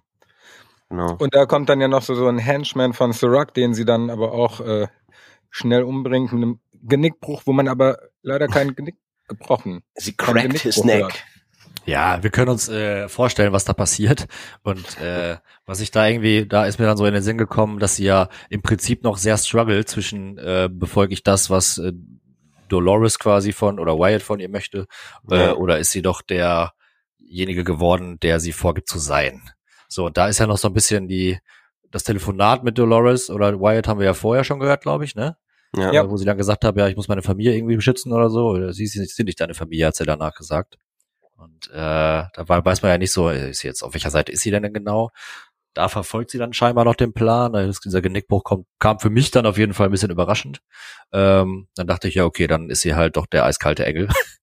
äh, aber äh, mal gucken, was noch so passiert. Ja, ich finde auch, ähm, die, die letzte Folge hieß doch De Decoherence. Ach nee, die Folge heißt Decoherence. Entschuldigung. Das ist ja die aktuelle, wo, wo auch, finde ich, immer mehr deutlich wird, wie sich ähm, Charloris vom Ursprungshost oder von, von, von der, von der OG Dolores entfernt irgendwie, ne? Und wie beide sich aber dann auch eigentlich in unterschiedliche Richtungen entwickeln, ne? Ja, absolut. Also das steckt ja auch irgendwie in diesem Begriff drin, ne? dass ja eigentlich beide, die sind eigentlich beide Teil des Systems und bewegen sich aber jetzt unabhängig voneinander und diese Theorie hinter dem Begriff sagt ja irgendwie, dass sich die beiden dann auch unterschiedlich entwickeln können und das dann auch offensichtlich tun. Ne? Hm. In der ähm, nächsten Szene, wo sie dann in ihrem Büro ist, ähm, stehen im Hintergrund ja auch solche Figuren, ne, die irgendwie so sich so irgendwie so voneinander wegstrecken irgendwie. Und die sieht man auch schon in einer ähm, oder zwei Folgen davor, wo die beiden quasi da im Bett liegen. Ähm, Dolores und Charloris stehen diese beiden Figuren noch im ähm, Hotelzimmer im Hintergrund und da halten die sich irgendwie noch so an den Händen in dieser Szene. Und wenn man die beiden Figuren jetzt quasi im Hintergrund äh, im Büro von, von Charloris sieht, dann stehen die ähm, etwas weiter auch auseinander und fassen sich nicht mehr an. Was auch nochmal ein Zeichen dafür sein kann, dass sie sich in unterschiedliche Richtungen entwickeln. So. Genau, also äh, ähnlich. Also ähm, damals war es ähm, zwei Figuren, äh, die sich gegenüberstehen und äh, festhalten oder anfassen. Und jetzt in der Szene war es aber nur noch äh, eine Figur. Oder nur noch eine sogar, ja. Und die war sogar, naja, verbrannt. Oder zumindest hat es so ausgesehen, als wäre es verbrannt. Also hat direkt nochmal auf das Ende hingeleitet oder hingedeutet schon. Ja, sie fühlt, sich, Foreshadowing. sie fühlt sich ja sowieso die ganze Zeit unwohl in ihrem Körper und ritzt sich schon die ganze Zeit. Da sind so ein paar Verbrennungen dann auch nicht mehr so schlimm. Das ist ja auch gewollt dann quasi. Ne? Genau. genau, die ähm, Chaloris lädt dann ja die ganzen Sachen ra runter und findet da auch raus, dass William sich in einem dieser äh, Center aufhält, und zwar in Sonora in Mexiko. Und äh, stöbert dann auch noch weiter in dem Delos Security Netzwerk rum und äh, bemerkt dabei, dass äh, vier Hosts gedruckt werden. Sind in Production quasi. Mm, Kann ich kurz ein, eincutten? Ja. Ähm, das habe ich aber nicht so richtig verstanden, weil normalerweise, also sie, also ich meine, ähm, quasi Charlotte hat ja William quasi in dieses Retention Center geschickt. Also ist, sie- wusste sie nicht genau, in welchen er ist und musste das deswegen nochmal nachgucken oder? Das wissen wir noch nicht Ja. so genau. Ich vermute aber, dass sie herausfinden wollte, in welches er geschickt wird oder wo er Ja. hingeschickt wird. Deswegen hatte sie ihn ja diesen äh, Tracking-Device oder Tracking-Protein ins Blut eingeflößt. Ah, okay. Hm, ja, ja. Ja, und in der Szene sehen wir dann ja jetzt aber auch, dass äh, sie da quasi vor ihrem Rechner sitzt und dann quasi mit der Kamera in diesen Raum reinspähen kann, wo die vier Hosts äh, neu gebaut werden quasi. Bei einem sind wir uns ja schon sicher, wer das ist. Bei zwei sogar. Bei ja, also bei einer vor allem Hector bei Maeve. bei Maeve. Ja, genau. Bei Hector, genau. Und die dritte soll wohl Clementine Pennyfeather sein, wenn man mal quasi diese Host-Nummern oder die, die Host-Gestellnummern vergleicht. Ähm, Das hättest du doch jetzt spannungstechnisch ein bisschen aufbauen können, Mensch. wie denn? Noch, noch ist es doch gar nicht klar, aber wir haben rausgefunden, so, indem wir ja, okay. alle IDs ich. Ja, vergleicht haben. Ja, mach ich. Ja, mach ich. Nein, nein, war nur Spaß. Nein, nein, du hast ja recht. Du hast recht. Ähm, das bleibt alles drin, ist ja alles uncut hier. Natürlich. Weil eigentlich ist es ja unklar, wer, wer dieser Host ist, aber ähm, spitzfindige Menschen haben mal quasi diese Nummern miteinander verglichen, die jeder Host ja hat. Ähm, die individuellen Nummern. Und rausgefunden, dass das Clementine Pennyfeather sein muss, weil man schon wohl in einer der vorherigen Staffeln äh, auf diesem Tablet, äh, die quasi immer die Parkmitarbeiter bei sich haben, sieht man einmal auch diese Nummer mit ihrem Bild daneben. Und deswegen muss das Clementine sein. Die Geisteskranke. Ich habe schon ein bisschen Angst vor ihr, bis sie wieder da ist. Ja, Ich freue mich extrem drüber, dass sie wiederkommt. ja, ich auch. ja, sie ist so äh, kaltblütig. Sie bringt das Kaltblütige aus Maves Seite. Das, was bei Dolores schon lange herrscht, diese kaltblütige Frau, von der ihr Fan seid. Wer weiß, vielleicht wird sie ja ganz anders. Möglich. Warum soll sie anders werden? Ja, weil sie ja nochmal äh, modifiziert werden könnte. Ach so, mit diesen Reglern, wie man nochmal die Persönlichkeitseigenschaften verändern kann. Zum Beispiel. Hm. Vor allem ist äh, Clementine ja jetzt auf Maves Seite. Also Maeve hat sie sich ja jetzt äh, geholt. Und in der letzten Staffel wurde sie dann ja von den Menschen reprogrammiert, richtig? Am Ende? Ja, ja, genau. Ja, naja, war so. Ich freue mich da sehr drüber. Bin froh, sie äh, wiederzusehen und bin gespannt, was sie aus ihrem Charakter noch machen in den letzten zwei Folgen. Ja, sie war halt ja irgendwie schon so in der in der Serie irgendwie schon so ein bisschen so der der andere Racheengel neben neben äh, Dolores irgendwie so, ne? Die die immer geknechtet wurde und im Bordell arbeiten musste und so hat dann ihren Rachefeldzug gestartet. Aber normalerweise müsste die ja eigentlich auch, also normalerweise müsste die ja auch einen Hass auf die Menschen haben, oder? Ja, je nachdem, ne? Die wurden halt alle benutzt und benutzt und benutzt und restored und restored und restored. Also ähm, ich Ja, weiß nicht, wie viele hunderte oder tausende Male natürlich. Äh, kann ich ja mir gut auch, vorstellen, die- natürlich. die Puffmutter. OG war sie ja Puffmutter. Aber da denke ich immer gerne dran zurück, wie man dann so bemerkt hat, dass die immer klarer wurden und immer äh, aus ihrem Loop ausgebrochen sind und äh, solche Ja. Dinge. Allein das ist, ach, weiß ich nicht, wenn ich so zurückdenke mit dem mit der Fliege, die dann auf einmal doch bemerkt wird von Dolores, wie sie da auf der Veranda Ja, chillt so, mit. puff, wie sie sich dann so an den Dad. Hals Ja, ja, genau. klatscht. Das war der erste Hinweis darauf, dass sich die, dass sie doch auf andere Dinge auch noch reagieren. Das sind diese Momente, die ganz, an die ich gerne zurückdenke. Ach ja, die gute alte Westworld. Auf jeden Fall. Ich glaube, ich gucke mir auch bald nochmal die erste Staffel an. Hab ich Bock drauf. Ja, äh, macht Spaß, vor allen Dingen mit dem Hintergrundwissen, äh, Wissen, das man jetzt hat. Ja. Wenn wir dann ohnehin schon bei Maeve und ähm, ihrer Gang sind, die befindet sich ja gerade in der Warworld äh, Simulation und dadurch, dass Hector jetzt ähm, von, mit der Kontrolleinheit sozusagen auch in die Warworld Simulation hochgeladen worden ist, genauso wie Dolores, haben die da alle eine kleine Reunion und Maeve bringt Dolores back online. Und wir haben das erste Mal, nein, das dritte Mal insgesamt, aber das erste Mal in dieser Staffel, glaube ich, wieder ein wenig den Standoff zwischen Maeve und Dolores. Ja, schade, dass sie so lange Haare hat. In der Szene. Die Haare sind länger geworden. Die Haare sind länger geworden, ja. Also, Lange Haare sind generell ganz schön, ne, Stefan? Aber äh, so, so wie sie da jetzt äh, so lang die Haare bei ihr sind, finde ich das doof. Ja, so ist das halt. Wir können ja nicht jeden immer komplett nackt sehen. Dafür haben wir quasi, als die Leute mit dem Flammenwerfer durch die Storage gegangen sind, äh, viele andere nackte Personen gesehen. Ja. Aber ich weiß, du willst diese eine Person nackt sehen. Wir gucken ja auch kein Game of Thrones, sondern Westworld. Also, wir, haben jetzt äh, bei Westworld eine Serie mit Tandy Newton, Evan Rachel Wood, Tessa Thompson, äh, eigentlich ein, ein komplett äh, frauengeführtes Ensemble. Und wir sind äh, drei weiße Dudes, die die Serie besprechen. Irgendwas ist auch falsch, oder? Wir können ja mal deine Frau dazu holen, Manu. Die ja sowieso äh, netterweise immer am Anfang zu hören ist unserer Folgen in unserem Intro. Eben, äh, sie, sie ist ja in Gedanken ist ja dabei. Grüße gehen raus. Ein Grüße.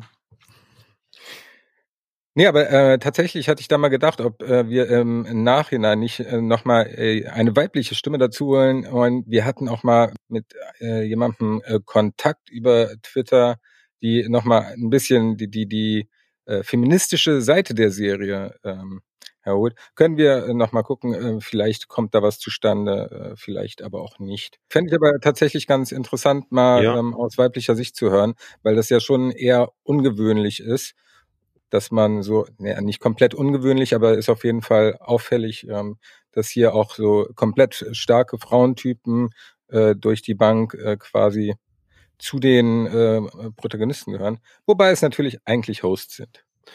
Naja, aber ich finde das auch super auf jeden Fall. Na gut, Charlotte war ja am Anfang kein Host und die war ja auch immer eine sehr taffe, starke Charakterpersönlichkeit irgendwie, ne?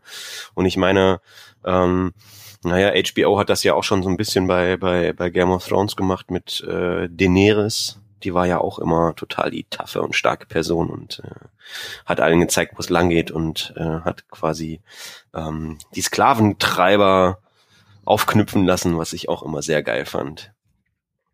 Kennt man die als nicht GOT-Gucker? Ist das die Mhm. Drachenfrau? Nee. Ja, doch, Ja, das ist doch. die Drachenfrau. Ah, okay. Woher kennt man eigentlich ähm, unsere drei Hauptdarstellerinnen aktuell aus anderen Bereichen und äh, Filmen, Serien oder so? Also ich habe jetzt gerade zwischendurch lange überlegt, aber mir ist jetzt nicht unbedingt aufgefallen, woher ich sie schon kennen könnte. Vor allem ähm, Frau Thompson. Oh doch, Tessa Thompson ist äh, gerade sehr erfolgreich da im Marvel Cinematic Universe unterwegs. Ja. Als, Als?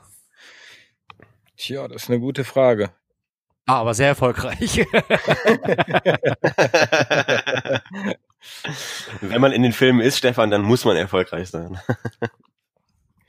Ja, da spielt sie diese angetrunkene, ja, ich weiß es nicht. Äh, sie hat in Tor auf jeden Fall äh, das erste Mal mitgespielt. Okay. Ähm, ich weiß aber nicht, wie ihr Charakter heißt. Ich muss irgendwie sagen, ich habe relativ wenige von den Marvel-Filmen gesehen. Ich habe auch noch nicht mal den, den ähm, Endgame gesehen. Den habe ich auch noch vor mir, ey. Den habe ich, oh, ja. Ich kann, weiß Zeit, auch gar nicht, ob ich alle vor, alle gesehen habe, die davor waren. Ich weiß irgendwie auch nicht. Für mich war das irgendwie so ein bisschen inflationär, weil irgendwie zu viele Marvel-Filme immer rausgekommen sind, meiner Meinung nach irgendwie. Dass ich dann irgendwann so ein bisschen Lust drauf verloren habe. Irgendwie. Ging euch das ähnlich? Ja, äh, vor, die Menge und vor allem die, die Billigkeit und das ist Schema F, nachdem diese Marvel-Filme halt einfach gemacht Ja, ne? werden. Das ist halt echt sehr, sehr langweilig geworden.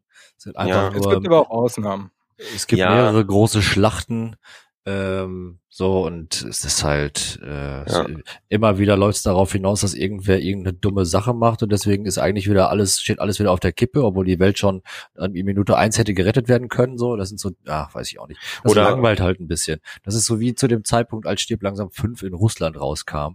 Das war unfassbar, Jetzt unfassbar erst recht. Jetzt erst recht. Dieses, dieses Yippie-Yay-Schweinebacke zum Beispiel, um das jetzt einfach mal so zu, zu nehmen als Ja. Beispiel. Das war Ja. früher so ein, so ein, so ein seltenes Ding, was halt irgendwie, wo, das hat jeder damit verbunden und das wurde in dieser, äh, in dem, in dem fünften Teil einfach irgendwie 80 Mal gesagt und das war, ist so langweilig. Ja, ja. Ja. Vor allem, das ist einfach so, äh, so auch so inflationär, weil ich finde, wenn er das halt äh, äh, das erste Mal sagt, ich glaube, das war im, im ersten Teil, wo, wo sie am Flughafen sind, ne? Äh, Im zweiten Teil, wo sie am Flughafen sind. Ähm, ich gucke mir den Film halt immer Weihnachten an und das erinnert mich immer an Weihnachten, aber bei dem Russland-Teil überhaupt nicht irgendwie. Und nur um dieses Franchise nochmal bis zum Get nur auszuquetschen. Also, naja, ich mag Bruce Willis, aber der Rest, ich muss mir mal ganz kurz die Nase putzen. Also äh, Teil 3 war noch, der, der war schon, hat sich schon sehr weit entfernt von den ersten beiden Teilen. Aber der war noch okay. Fun Fact anbei, das sollte eigentlich ein Lethal Weapon Teil werden, ist dann umgeschrieben worden. Echt? Ja. Und äh, ab Teil 4 ist für mich gar nicht mehr existent. 4.1 bitte, 4.1. Der hieß nicht hieß Doch, 4.0. hieß er. Der Nein. hieß nicht 4.1. Hab ich da, ich sag 4.0, habe ich das kurz 4.1 verwechselt. Aber ich so oder so, intuitiv so oder so war ich verwirrt. Der fünfte heißt vi- vielleicht 4.1. 4.0 natürlich, Entschuldigung. Ist ja von 2007, ist schon lange her. Aber da war diese übertriebene Szene mit dem Hubschrauber drin, ne? Und dem äh, Ja, Parkhaus Ja, oder ja. was das war. Genau. ja. Ja, ansonsten, um zur Frage zurückzukehren, wo äh, die Damen noch mitspielen, Tessa Thompson auf jeden Fall in Creed und äh, bei Evan Rachel Wood und Tanny Newton weiß ich es tatsächlich auch Ist aktuell. Creed dieser. Boxfilm? Ja, Rocky, Ja. Rocky Nachfolger. Der ist Ich sehr muss gut übrigens. Zugeben, ich habe keinen einzigen Rocky-Teil gesehen. Schande über mein Haupt. Hä? Du hast noch nie einen Rocky-Film gesehen? Nein. Okay, Nein, nein. krass. nein. Muss man auch, glaube ich, nicht, oder? Du kein Rocky, Stefan kein Terminator 2. Ich weiß aber nicht so diese Sports-Box-Movies irgendwie so, ich, ich, auch wenn das irgendwie so eine Legend, seine legendäre Rolle ist von Sylvester Stallone, aber irgendwie, ah, da gucke ich mir lieber Rambo an. da geht mehr kaputt und explodiert mehr. Okay. Stefan, ich habe dich unterbrochen, sorry. Ich wollte nur noch mal sagen, dass wenn äh, Westworld quasi dann erstmal vorbei ist, die dritte Staffel, ich werde anfangen mit Game of Thrones. Oh. Geilomat. Ist das ein Versprechen? Ähm, ich habe das zumindest vor. Mal gucken, wie lange sich das durchhalten lässt, vor allem mit dem bevorstehenden Sommer. Äh, aktuell sieht's ja aber so aus, als ob das ein eher ruhigerer Sommer ist, der uns bevorsteht. Vor allem was Reiseaktivitäten und ähnliches angeht. Ähm, und wenn da abends mal eine, eine ruhige Stunde bleibt, dann werde ich mir mal die ein oder andere Folge reinziehen. Hat die, hat die Dame des Hauses auch Interesse an der Serie oder müsstest du das alleine gucken? No way. Ne, deswegen das ist das große Problem. Sobald wir, ähm, also es geht halt immer nur, wenn äh, ich quasi St Stefan Time habe entsprechend. Also hat sie es jetzt generell schon kategorisch ausgeschlossen, weil vielleicht könnte sie ja mal irgendwie ein, zwei Folgen mitgucken. Vielleicht lässt sie sich ja überzeugen. Ich werde es probieren, aber ich wette, dass das nicht so erfolgreich ist. Wir haben gestern, äh, wir gucken gerade die komplette Toy Story Reihe. Gestern haben wir Teil 3 geguckt. Das geht dann wiederum. Aber die sind ja auch einfach gut gemacht, ey. Toy Story ist einfach so geil. Und äh, naja, aber wir schweifen ab. Ich wollte noch mal Ja. kurz erwähnen, dass ich das äh, vielleicht bald mal mitreden kann. Wenn ihr euch schon komplett ausgesprochen habt, was das Thema GOT angeht, dann bin ich auf jeden Fall am Start. Ja, komplett ausgesprochen nicht, aber Dann direkt mal ein Aufruf an unsere Zuhörer. Spamt uns äh, voll mit Mails und dann äh, können wir Stefan vielleicht dazu überreden, hier zwischendurch in der Westworld-freien Zeit nochmal äh, Westworld-Interludes zu machen und vielleicht äh, Recaps zu, zu Game of Thrones, zu Staffeln oder der kompletten Serie dann nochmal zu dritt zu machen. ja, sehr gerne. dann lass uns doch mal äh, back online zu Westworld bringen. ähm, Sehr schöne Überleitung. in die Szene, wo wir ähm, ja Maeve ähm, versus äh, Dolores beziehungsweise versus äh, Connells Copy of Dolores sehen und ähm, ja wir quasi dann zurückkommen zum Gespräch zwischen Maeve und und und Dolores äh, wie sie ja dann quasi ähm, ja Infos aus der Kopie herauspressen möchte, wo denn die OG Dolores zu finden ist. Und sie sagt ihr quasi oder offeriert ihr quasi, dass Maeve findet, dass ähm, Dolores zu viel Macht hat, dadurch, dass sie quasi den Schlüssel äh, äh, zu den ganzen Daten hat, beziehungsweise den letzten, diesen letzten Baustein, ähm, findet sie findet sie zu viel, aber Dolores äh, reagiert oder oder antwortet ja darauf irgendwie so direkt so, ja du äh, hast doch quasi in äh, äh, Jedi-Manier quasi vorher auch die ganzen die ganzen Hosts irgendwie beeinflusst und konntest äh, die mit deinem mit deinem Mind quasi machen lassen, was du möchtest. Du hast doch auch viel Macht. Und das fand ich irgendwie ganz cool, äh, dass mal so, ne, dass dass die beiden das mal so direkt gegenübergestellt haben irgendwie so. Wir sind ja sicher alle der Meinung, dass mit dem, was Dolores quasi hat, sie da trotzdem den längeren Hebel in der Hand hat. Oder nicht? Ja, also ich finde, äh, bin trotzdem äh, bisher noch bei Team Maeve, auch wenn sie natürlich sehr viele Opfer gebracht hat und Dolores da auf jeden Fall einen validen Punkt hat, sage ich mal, äh, bewegt sich Maeve meiner Meinung nach trotzdem noch in einem hellgraueren Bereich, als Dolores das tut. Ja, ich meine, man muss sich aber auch mal vor Augen führen, dass beide ganz, ganz unterschiedliche Ziele verfolgen. Ne? Also Maeve will ja eigentlich nur zurück äh, in dieses äh, ewige Tal oder wie man es auch immer nennt, ähm, weil da ja quasi ihre Tochter oder die Kopie oder die, die Data von ihrer Tochter gestored ist sozusagen und das dann der einzige Ort, an dem sie mit ihrer Tochter zusammenleben kann. Das ist ja ihr oberstes Ziel und das oberste Ziel äh, von Dolores ist ja quasi ähm, ja, was aber auch noch nicht so ganz klar ist, entweder die Menschheit äh, zu zerstören und auszurotten oder für, für ein äh, koexistentes Leben von Mensch und Maschine zu sorgen. Ja, vollkommen richtig. Ich äh, bin gespannt, wie das dann letztendlich gelöst wird.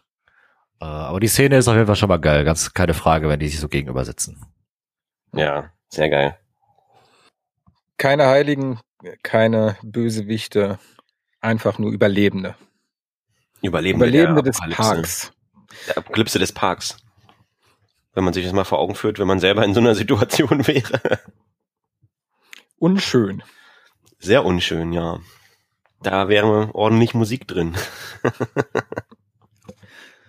Parallel dazu ist äh, Chaloris äh, weiterhin in ihrem Büro, holt sich äh, noch eine Waffe aus ihrem Tresor und ruft Jake an, um zu gucken, ob zu Hause alles okay ist und äh, sagt, glaube ich, dass er zu Hause bleiben soll und sie dann äh, zu ihm kommt und wird dann kurzfristig zum Board-Meeting geholt, was äh, Sirac einberufen hat, wo sie dann entlarvt wird.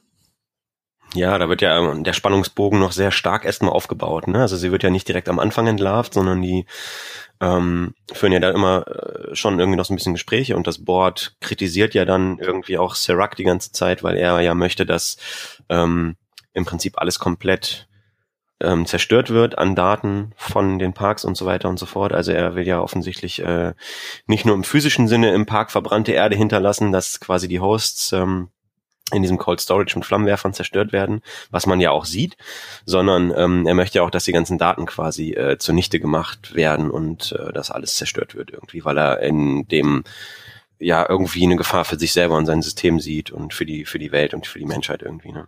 Das ist ja irgendwie so sein Ziel, was er da verfolgt, ne? mit der Übernahme offensichtlich auch. Ja, definitiv das allererste, was er macht, ne?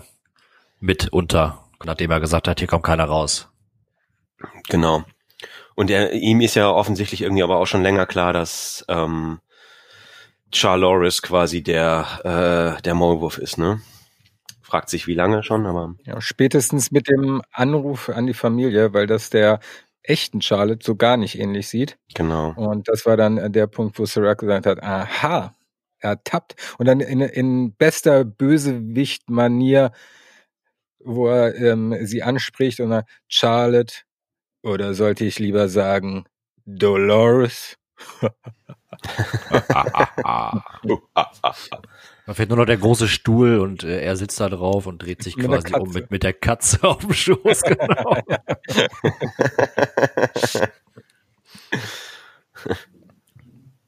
ja, geile Szene. Mit nur einem Haken, der mich ein bisschen gestört hat. Der, der da ist. Äh, nein, je nachdem, auf jeden Fall. Sie, sie wird ja dann im Prinzip, ähm, wird sie ja aufgedeckt und ähm, dann gibt's halt kurz davor eigentlich diesen Typen, nee, danach natürlich, der ihre Tasche auspackt und hat ja dieses komische Device, was schon aussieht, als würde es äh, Leute betäuben können. Guckt da so doof drauf, oh, stell mal das mal da hin. und äh, Wo dann dieses Gas rauskommt. schenkt ihm gar keine Beachtung mehr, bis dann alle Leute auf einmal anfangen zu husten und dann noch irgendwie mit dem Kopf auf den Tisch knallen. Das war auf jeden Aber Fall. betäubt sie die Leute oder tötet sie sie damit? Ist nicht klar, oder? Ich wüsste es nicht. Ich glaube betäubt, aber ist ja auch, ist ja nicht so wichtig. Da ist, da ist ja nur das Board. Ja. Serac ist ja jetzt eher Alleinherrscher, der braucht kein Board mehr. Sind nur ein paar Menschen. Naja, und natürlich auch klar, dass äh, Serac von Anfang an nicht äh, räuspert und äh, hüstelt, sondern äh, dass er da natürlich nicht als Person vor Ort ist, sondern weiterhin äh, oder wieder mal nur als äh, Hologramm. Da habe ich mich immer gefragt, ähm, er ist ja dann an einem anderen Ort und projiziert sich per Hologramm in andere Ecken und Enden der Welt oder äh, des Gebäudes. Spielt er das dann in dem echten Büro, in dem er dann wahrhaftig ist? Wird das gespielt? Muss er dann eine Brille aufhaben, äh, wenn er das tut? Weil sonst würde er ja wahrscheinlich nichts sehen. Äh, oder wie läuft das? Also er hat immer die Brille auf, oder zumindest sieht man das ja, ähm, als jetzt sozusagen klar wird, dass er ein Hologramm wird, als Chaloris ihn in den Kopf schießen will. Dann ähm, ist in der Szene, wo er in äh, ihrem Büro ist, zieht er ja die Brille ab. Also es scheint so zu sein, als wenn er äh, die dabei aufhaben müsste.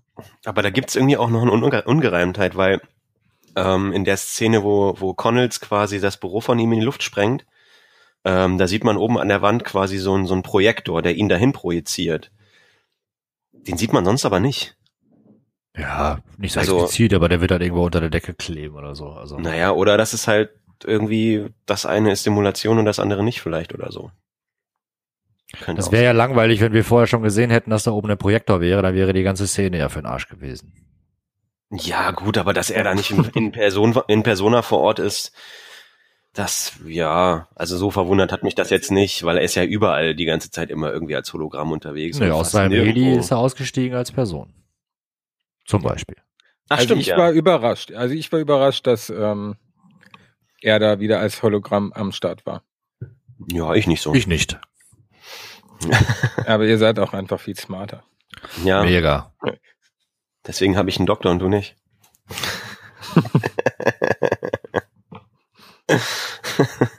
Naja, auf jeden Fall äh, ist sie jetzt ertappt worden, alle wissen Bescheid und äh, sie geht in ihren knappen goldenen Oberteil äh, sofort Richtung Host und versucht sich da irgendwie rauszuballern. Was Ja, aber auch ein hier sehr auch. lustiges Oberteil ist, weil die, weil die Ärmel irgendwie aufgeschnitten sind. Ach so. Sehr modisch. Meine Frau ist total begeistert von dem Outfit. Und äh, ich habe natürlich äh, direkt geguckt, wo es das gibt oder ob es das gibt. Es ist einfach fucking 260 Dollar für nur des, den Mantel. Das ist, glaube ich, so ein Oder Blazer. 360 Dollar. Naja, auf jeden Krass. Fall äh, entschieden zu teuer, als dass es als Geschenk herhalten würde. Naja. Aber wird das dann auch so als OG-Fan, Fan-Teil verkauft oder ist das quasi einfach sowas, wo, was man jetzt beim irgendeinem so normalen Store kaufen kann? Nee, in einem normalen Store, was wahrscheinlich äh, die Set-Designer, beziehungsweise also Hm. äh, Costume-Designer Hm. gekauft haben. Hm. Aber es sieht sehr stylisch und tatsächlich auch futuristisch aus, weil es einfach Ja. äh, ja eine Weiterentwicklung von etwas bereits existierendem ist. That's true. Ja, und das Beste des, der Folge kommt ja gleich erst noch, meiner Meinung nach. Wo sie sich durch äh, das Delos Headquarter äh, schießt auf dem Weg zu den Maschinen, die die Hosts Ja. produzieren. Unter anderem, unter anderem. Und mit der Riot Control Unit. Ja, genau. Auf die spielt Olli wahrscheinlich. ja, auf die Äh, Spiele. Das fand ich sehr geil. Aber ist ja auch nur eine von 300 irgendwie oder 200. Ich weiß nicht, wie viel haben sie davon gebaut? 300, 200? 300. Na, 300 auf jeden Fall, ja. ja. Naja, auf jeden Fall äh, geht sie ja da irgendwie noch so Terminator, in Terminator-Manier irgendwie so da durch und, und schießt sich da durch. Und ich finde das aber, sie lädt kein einziges Mal ihre Waffe nach. Und ich habe jetzt nicht mitgezählt, wie viele Schüsse sie daraus feuert, aber das ist ja nur eine Pistole. Das fand ich irgendwie ein bisschen komisch. Ja, habe ich auch gedacht. Vor allem, äh, gut, du bist natürlich in so einem äh, Future-Film. Äh, trotzdem haben wir auch häufig schon gesehen, dass Leute Magazine wechseln mussten oder Magazine haben wir generell gesehen. Deswegen theoretisch müsste sie es nachladen, je nachdem, was wir so gesehen haben. Aber sie geht natürlich durch und ja gut, wenn wir das bei jedem Film machen würden, ist wahrscheinlich auch bei Stirb langsam der Fall. Äh, Dann wäre es Ja. halt realistischer. ja, Kugeln sollte man nicht zählen. Bei John Wick kann man das aber sehr gut. Ja gut, das stimmt. Den habe ich neulich übrigens erst wieder gesehen. Aber der basiert ja auch komplett auf Schuss, Schuss, Schuss, Nachladen, Ja. Schuss, Schuss, Box, Unterleib, Schuss, Messer, Schuss. Schuss, Messer, Schuss. Messer hat er auch immer dabei. Äh, bevor wir aber äh, zu der Riot Control kommen, gehen wir nochmal schnell zu äh, der Unterhaltung von Maeve und Dolores, denn da passiert dann ja auch noch was äh, ganz Entscheidendes. Und zwar äh, zum einen haben sie ja äh, die Diskussion darüber, weshalb Maeve Dolores nicht vertrauen könnte, was für mich nicht so ganz schlüssig klingt. generell könnte Dolores doch verschiedenste Argumente anführen, dass sie vertrauenswürdig zumindest Maeve gegenüber ist. Also mit Bernard hat sie ja eine eigene Kontrollinstanz eingebaut oder am sich äh, gebaut und generell hat sie ja das Fortbestehen ihrer Spezies im Sinne, was ja auch im Großen und Ganzen Maeve äh, zugutekommen soll. Aber da wird dann meiner Meinung nach ein bisschen sperrig erklärt, dass äh, Dolores und Maeve jetzt auf jeden Fall Feinde sein müssen zum Ende der Staffel hin. Da wird dann noch mal ein bisschen Salz in die Wunde gerieben, in dem Hector von Chaloris umgebracht wird. Ihr Liebling. Ja, aber so richtig schlüssig ist es mir auch nicht geworden, warum vor allem dann irgendwie ähm, Dolores nicht versucht, sie sie dann irgendwie vom Gegenteil zu überzeugen, so ne, so von wegen irgendwie so, äh, wir versuchen es erstmal auf diplomatischem Wege, bevor wir uns dann wieder über den Haufen ballern oder äh, mit Katanas dann irgendwie äh, zerschnetzeln irgendwie. Ja, ja, aber guck doch mal, was da bisher alles so passiert ist und äh, also für mich war das schon äußerst schlüssig, dass äh, als Dolores gesagt hat, dass ähm, egal was sie sagt, Maeve eh nicht vertrauen würde. So, also ich fand das äußerst äh, klar und deutlich, dass das äh, natürlich nicht so ist, dass Maeve ihr vertrauen könnte. Weil es ist schon eine Menge passiert, äh, auch wenn sie sagt, ich habe doch hier Bernard als Kontrollinstanz äh, äh, korrektiv quasi erschaffen. Ähm, ich schätze nicht, dass das eine Maeve überzeugen würde. Und es ging ja vor allem auch darum, dass sie sagt, hier lass mich in dieses ewige Tal. Äh, natürlich kann sie sagen, aber Maeve kann sich nicht darauf verlassen, dass es so kommt. Also ich sehe das schon definitiv ein, dass das nicht so sein kann. Nee, ich glaube, dass Dolores äh, trotzdem hätte versuchen können, Maeve mit auf ihre Seite zu ziehen, weil also sie sind ja beide Hosts, die von den Menschen äh, Schlimmes erfahren mussten und auch jetzt wird Maeve von Sirac ja nur unter Druck gesetzt und unter der Androhung, dass sie in der Hölle landen wird, also in ihrer eigenen Hölle, äh, begeht oder ähm, macht sie das, was er sagt. Da hätte man ja einen guten Ansatzpunkt zu sagen, okay, komm, ich helfe dir aus äh, den, den Klauen von Syrax zu kommen und äh, dir deine geliebte Tochter zurückzubringen, in welcher Form auch immer. Mhm. Ähm, ich glaube, dass da mit ein wenig mehr Diplomatie äh, ein schönes Dreamteam sich hätte ergeben können. Äh, so allerdings haben wir natürlich den Standoff zwischen Maeve und Dolores in den letzten Episoden.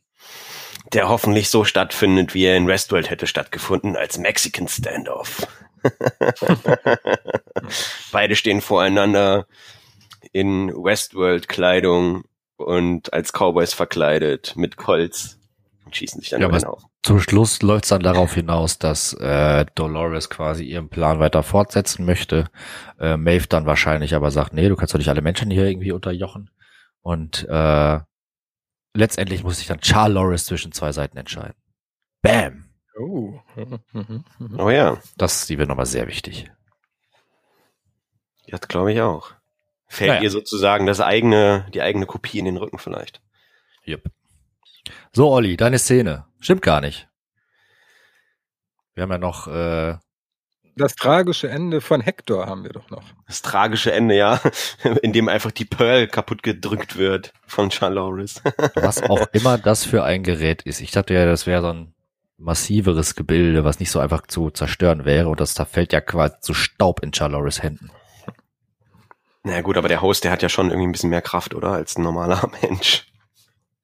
Ja, ja, zum einen das, aber zum anderen äh, ist es, glaube ich, auch so, dass sie sehr empfindlich sind. Deswegen sind sie ja nochmal in dieser äh, extra äh, Control Unit eingebettet quasi, damit denen nichts passieren kann. Und ähm, bei diesen Geräten, die quasi ähm, die Intelligenz darstellen bei der Erstellung von den neuen Hosts, das sieht immer so aus, als wäre da so ein komischer Stein daneben. So ein hoch, hochgradig futuristisches ähm, Teil und äh, da sieht so aus, als wäre da so ein, so ein komischer unförmiger Stein quasi mit mit angebracht. Rechts das ist doch der, das ist doch die kaputte Pearl von von von Dingens, äh, von Connells oder nicht? Dieser Stein, der ist, was aussieht wie ein Stein. Kaputte Pearl. ist das so? Ja, weil er ist doch quasi äh, in die Luft gesprengt oder er ist ja quasi mit in die Luft geflogen in seinem Büro, also äh, der Host Connells. Und das ist doch quasi die Pearl von ihm, die dann quasi so ein bisschen ja angesenkt ist durch diese Explosion und das Feuer. Also so habe ich das zumindest verstanden, dieser Stein. Okay. Das ist Ja, die Pearl wirklich. von Connells. Sah irgendwie komisch aus. Aber gut, dann erklärt sich das dadurch. Okay, also euren Reaktionen entnehme ich, dass euch Hectors Tod nicht so mitgenommen hat. nee, nicht so wirklich. Dabei war es doch jetzt ein endgültiges finales Ableben von einem Host, was man ja bisher sehr selten hatte. Ist das so? Ja, oder? Naja, weil, also ich meine, ähm, Charloris hat ja vorher irgendwie sich die ganzen, ganzen Host-Daten noch run- noch runtergeladen. Also der kann ja er auch wieder dabei sein, oder nicht? Und Dolores hat alle Erfahrungen. Theoretisch. Also ich meine, so ein hundertprozentiges Ableben ist es irgendwie dann doch nicht, finde ich persönlich, weil ich meine, theoretisch kann er ja schon noch in Form von irgendwelchen Daten dann quasi im, im, im äh, Delos-System äh, vorhanden sein irgendwo. Ja. Halt nicht in der Form, wie, wie, nicht in, nicht mit den ganzen Erfahrungen, die er dann da jetzt hatte, sondern dann vielleicht, wie er dann als Charakter in, in Warworld zum Beispiel durch die Gegend gelaufen ist, dass er Maeve nicht erkennt oder so, ne? Also, Ja. Hm, nicht mit den, mit den ganzen Erfahrungen, die er da gemacht hatte.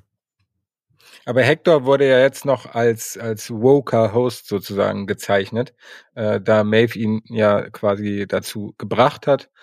Und das ist, glaube ich, die Dramatik daran, dass Maeve äh, ihren äh, langjährigen Weggefährten, äh, der ihr immer zur Seite gestanden ist, egal was sie gemacht hat, ob sie das wollte oder nicht, ähm, dass er jetzt von ihr gegangen ist, durch die Hand äh, von Dolores. Und äh, ja, da wird auf jeden Fall in den nächsten zwei Folgen noch drüber sprechen zu sein. Ja. Aber gut, dann kommen wir, äh, wenn das äh, keine hochtrabenden Emotionen bei euch ausgelöst hat, zu Riot Control, die ähm, offenbar mehr Emotionen in euch ausgelöst hat. Ja. ähm, hier, Charlotte schnappt sich doch dann auch ähm, diese, diese Pearl von, von Connells oder die Control Unit, die aussieht wie dieser Stein, Stefan. Ähm, und ballert sich dann quasi wieder den Weg frei nach draußen. Ähm, und als sie dann aber von den Guards umzingelt wird und äh, meiner Meinung nach auch schon da keine Munition mehr in ihrer Waffe gehabt haben müsste, ähm, aktiviert sie doch dann die Control Unit, die dann durch die Wand äh, diese Riot Control Unit, die dann durch die Wand äh, kommt und die ganzen Guards dann da irgendwie fertig macht. Ja, da hat sie aber Glück gehabt, dass die genau an der Stelle gestoppt wird. Ja. ja, gut, aber ich meine, ob die Control Unit sich jetzt durch eine Wand durchhaut äh, haut oder dann irgendwie durch drei Wände durchkommt, hätte sie ja auch machen können. Ja, da wäre ich als Guard zumindest dann ein bisschen vorsichtiger, wenn ich dann schon hinter der Mauer höre, dass sich äh, von weiter entfernt etwas durch mehrere andere Mauern mir nähert quasi und mich dann durchhaut. Aber nicht bei den Delos Security Guards. ja, ja, das sind ja die Stormtrooper, Ja. ja. stimmt schon. Äh, Aber sieht geil aus in diesem äh, kunstvoll krassen Gebäude. Was war das in Spanien? Hm. Äh, dass da dieser dieser Mächter im Prinzip sich da den Weg bahnt und äh, Charloris schützt. Ich habe es ein bisschen blutarm empfunden, vor allem ähm, weil in den vorherigen Szenen ähm, ist es ja recht brutal teilweise zur Sache gegangen. Und als der Mac dann kam, hat er die Leute nur im hohen Bogen ins Wasser geschmissen oder an die Wand gedrückt. Ähm, da hätte es für mich noch ein bisschen ein, äh, da hätte es für mich noch einen erschreckenderen Impact gehabt, wenn da jemand zerquetscht worden wäre mit äh, Blutabdrücken an der Wand oder In ähnlichem. Judge Wo man Dreadman noch mal hier. ein bisschen, ja genau, wo man halt noch so, so ein bisschen mehr die Power äh, dahinter sieht und äh, hätte in mir mehr Angst ausgelöst vor dem Teil. Das ganze Blut wurde sicher verwendet in der Therapiestunde von äh, dem Man in Black. Hat Der leider kein Blut mehr übrig. Wir können ihn aber jetzt auch umtaufen, finde ich, in Man in White. Er ist ja nicht mehr der Man in Black. Here come the man in white. Nee, das passt nicht. Nee. Aber Den Gag ähm, habe ja. ich schon mal gebracht, ne? Ich glaube ja. so, kennt ihr den Film Judge Dredd? Ja. Mit Sylvester Stallone, der Klassiker Science-Fiction-Film. Da wird ja, glaube ich, in einer Szene ein Mensch von so einem äh, äh, Roboter quasi zerrissen in der Mhm. Luft. Sehr brutal. In zwei Hälften, ja. Das ist einer meiner Lieblingsfilme, übrigens. Judge Dredd? Ja, ich mag den irgendwie total gerne. Ja. Ja.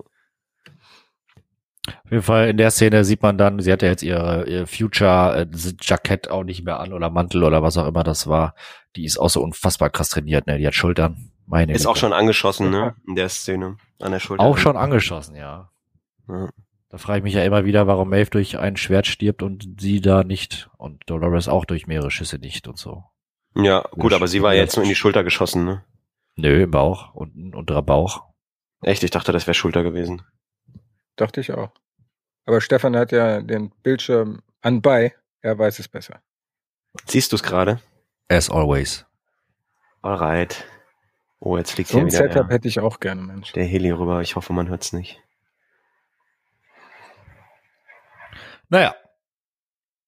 Auf jeden Fall hätte ich gerne so ein geiles Handy, wie die alle haben, ey. So ein Millimeter dick, einfach nur Bildschirm, ey, richtig geil. Ja, gibt's bestimmt in 20 Jahren, Stefan. Ja, aber dann sind wir kontrolliert von Facebook. Das will ich natürlich auch nicht. Sind wir jetzt schon, außer du? Ich äh, lebe mein Leben äh, auf dem Dorf. Naja, du nutzt trotzdem WhatsApp, also, by the way.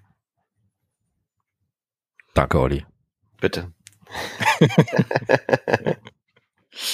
Bevor wir uns der letzten Szene mit äh, Chaloris widmen, äh, noch äh, kurz die Zwischennotiz ähm, mit Maeve. Die wartet da ja dann auf die Fertigstellung ihrer Gang, die drei anderen Hosts, beziehungsweise jetzt sind es nur noch zwei, nachdem Hector von uns gegangen ist, was uns alle tragisch getroffen hat. Vorhin sind wir ja schon drauf eingegangen. Wir haben herausfinden äh, können, dass Clementine wieder dabei ist und ein weiterer weiblicher Host wartet äh, noch auf die Fertigstellung. Habt ihr irgendwelche Hoffnungen, wer es sein könnte? Ja, Teddy könnte ich mir zum Beispiel äh, gut wieder vorstellen in der äh, Sendung, worauf ich äh, natürlich auch Lust hätte, wäre zum Beispiel, wie heißt er denn? Der Indianer, dem eine Folge gesendet wurde, äh, gewidmet wurde. Ähm, Conchita. Conchita Wurst, nee, wie heißt er? Akitita. Akichita. Akichita, sicher? Ja. Okay. Den könnte ich, den hätte ich, ja, hätte ich Lust drauf. Mhm. Naja, kann mir, kann mir äh, viele vorstellen. Mal gucken. Aber Teddy wäre schon cool, so der dann quasi gar nicht mehr versteht, in welche Richtung sich Dolores entwickelt hat und dann auch quasi so Team Maeve ist, der halt dann irgendwie sich gegen Dolores stellt, irgendwie so. Ja, eben. Der hat ja eh Rachegelüste hat- wahrscheinlich. Ja, das hat er mit seinem Selbstmord, hat er sich ja schon Ja. zumindest nicht auf Dolores Seite gestellt. Mhm. Mein Engel, ich erkenne dich überhaupt nicht wieder. Friss Blei. Aber ich muss euch leider ein wenig enttäuschen, denn es äh, wird ein weiblicher Host. Ähm, von daher äh, sind die gewünschten Alternativen äh, nicht verfügbar. Sieht man das da schon, dass es ein weiblicher wird? Ja, Auf diesem, auf diesem, auf diesem Tablet, was dann da dran ist, an dem, genau. an diesem Teil, wo die rauskommen, okay. Mhm. Also vielleicht Armistice oder Angela. Ich äh, hätte ja große Lust, Angela nochmal zu sehen. Aber gut, dann lassen wir uns einfach äh, nächste Woche überraschen und äh, gucken, äh, wer Maeve da noch äh, zu Hilfe eilen wird. Wer war denn noch? Und- Angela. Angela war zum einen der Host, die Young William in der ersten, nee, in der zweiten Folge da begrüßt hat, Mhm. war aber auch diejenige, die dann mit Dolores auf Streifzug war und die die Krone dann auf hatte, diese Rosenkranzkrone.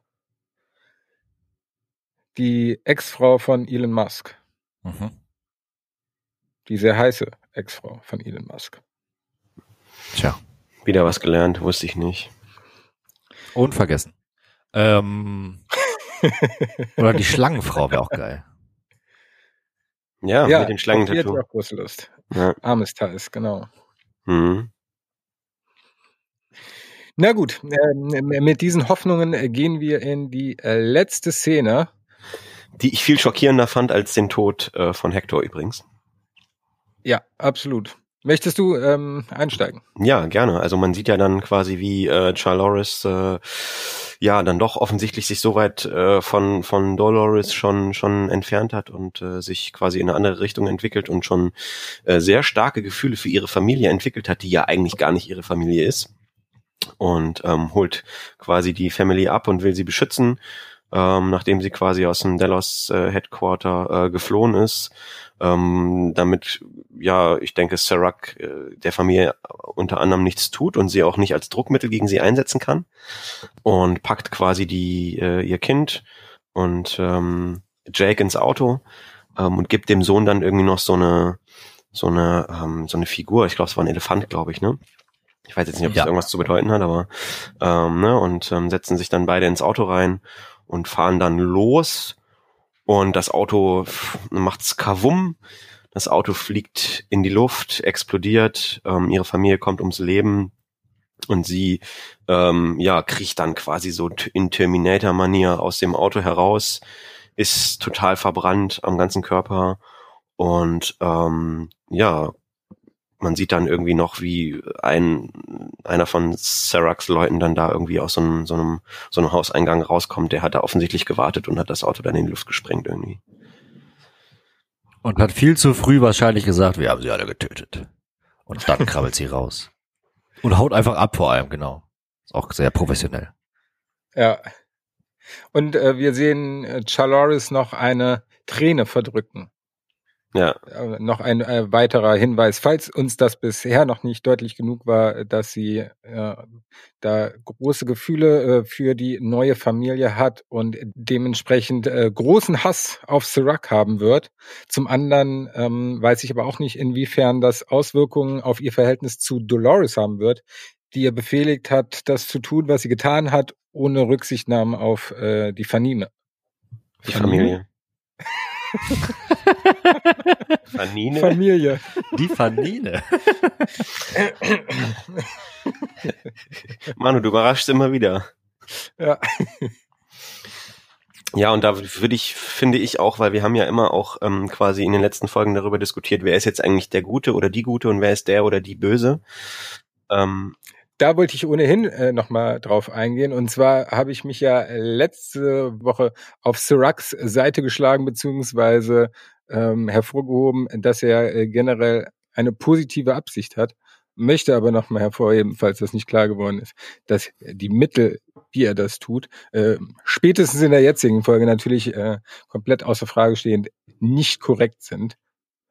Ähm, also er geht ja jetzt nicht nur über Leichen von Leuten, die auch korrupt sind oder quasi im Game sind, sondern auch von Familien und Kindern und macht von nichts halt. Erschreckend zu sehen, ähm, wie, wie das von Folge zu Folge zugenommen hat. ja, es steigert sich irgendwie total, ne? Aber so den richtigen klassischen Bösewicht, den, den, den gibt's irgendwie nicht so, finde ich. Aber er geht da ja auch echt, also über Kinderleichen. Also das ist ja schon eindeutig übers Ziel hinausgeschossen.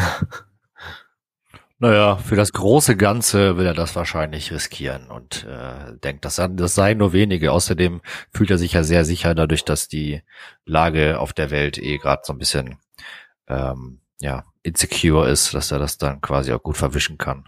Er opfert das Kind zum Gemeinwohl. Für das Gemeinwohl. Er opfert einige für das äh, Gemeinwohl, was er für das Gemeinwohl hält. Ja, Wobei, wollte ich grad äh, sagen, Gut, genau. das ist das Überleben der menschlichen Spezies, was man in dem Sinne dann zumindest für die Menschheit als Gemeinwohl wohl doch betrachten kann. Aber gut. Et voilà. Ja, krasse Szene, wie sie da raussteigt. Also das war schon ein krasses Ende dieser Folge. Ja, fand ich allem auch. Äh, sagt sie ja dann auch, I keep you safe. Boom. Ja, genau. und vorher sagt doch auch in der in der Szene dann irgendwie auch noch ähm, Jake zu ihr irgendwie das, ähm, wo er ihr offeriert, dass er quasi nicht das gelesen hat, was jetzt sozusagen ähm, Dolores vom System allen preisgegeben hat, sagt er ja auch irgendwie zu ihr irgendwie, er will das mit ihr selber klären, weil er ähm, nicht äh, quasi sein Leben von einer Maschine gesteuert sieht oder möchte und äh, es steht aber quasi ein Host vor ihm. Das fand ich auch sehr, sehr krass. Hm. er tat mir leid in der Hinsicht, aber offensichtlich scheint ja ähm, Host Charlotte irgendwie netter zu sein als die menschliche Charlotte. Der Host ist ein Gewinn für die Menschheit geworden. Genau. Ja, leider kam für mich die Explosion des Autos nicht mehr so überraschend, äh, weil Christine meinte, ah, jetzt explodiert doch gleich das Auto. Und dann meinte ich sogar noch, ja, glaube ich nicht. Boom. Na gut, vielleicht doch. Ja, aber ähm, muss ich äh, oder stimme ich euch zu, das war ein ähm, schockierendes Ende. Also ähm, hat mich am meisten mitgenommen und äh, ich saß da doch, als der Abspann gespielt hat und dachte, oh krass. Ja. Und das äh, hatten in dieser Staffel bisher, glaube ich, noch äh, keine Folge geschafft. Mm, also muss ich sagen, ja, ich habe schon mal gesagt, äh, fand, sag es aber gerne nochmal, diese Folge bisher mein absoluter Favorit aus der dritten Staffel. In der Hoffnung, äh, dass es nicht äh, dabei bleiben wird. Denn wir haben noch zwei Folgen vor uns und ich äh, frage euch einfach mal äh, direkt live, äh, falls ihr da gar keine Lust drauf habt, dann schneide ich das einfach raus. Aber ansonsten, falls unsere Zuhörer Lust drauf haben und äh, wir natürlich auch, könnte ich mir vorstellen, ähm, was ich äh, gestern gesehen habe bei Netflix, ein Watch Buddy ähm, YouTube-Video, dass wir uns äh, zu dritt äh, zu den letzten zwei Folgen oder vielleicht zum Finale zusammensetzen und die Folge zusammen und äh, das dann quasi bei Live äh, kommentieren und dann bei YouTube hochladen. Ja, habe ich natürlich total Bock drauf, aber ist die Frage, ob wir das natürlich zeitlich hinkriegen. Ne? Richtig. Sollte aber machbar sein, würde ich mal behaupten. Ich fände schön. Können wir ja nochmal ähm, besprechen. Ansonsten, äh, falls überhaupt Interesse besteht, also äh, schickt uns äh, gerne an die üblichen Kanäle eure Wünsche. Wenn genug Anfragen da sind, äh, dann überlegen wir uns das auf jeden Fall. Ihr könnt das Ganze natürlich äh, schicken an Twitter, äh, an unser Twitter-Handle auf twitter.com slash westworld-host oder natürlich auch bei äh, Facebook oder aber auch an unsere E-Mail-Adresse westworld-podcast at web.de und damit bleibt mir noch zu sagen, bitte ähm, bewertet uns nett, schreibt uns nette Kritiken, abonniert uns auch sehr gerne. Äh, Gerade bei Apple Podcasts habe ich jetzt gesehen, dass nur die Hälfte unserer Hörer uns abonniert haben. Ähm, das hilft uns ähm, weiter im Ranking beziehungsweise gesehen zu werden. Also abonniert uns gern, wenn ihr uns ohnehin hört. Und damit äh, vielen Dank fürs Zuhören und äh, bis zum nächsten Mal. Ciao, ciao. Tschüss.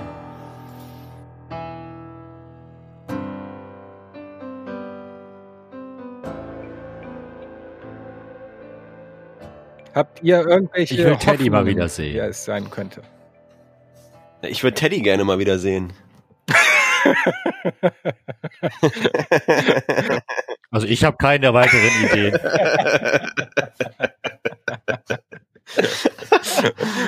Weil ich glaube, die sind Nein. Fangen wir mal an. Alles gut.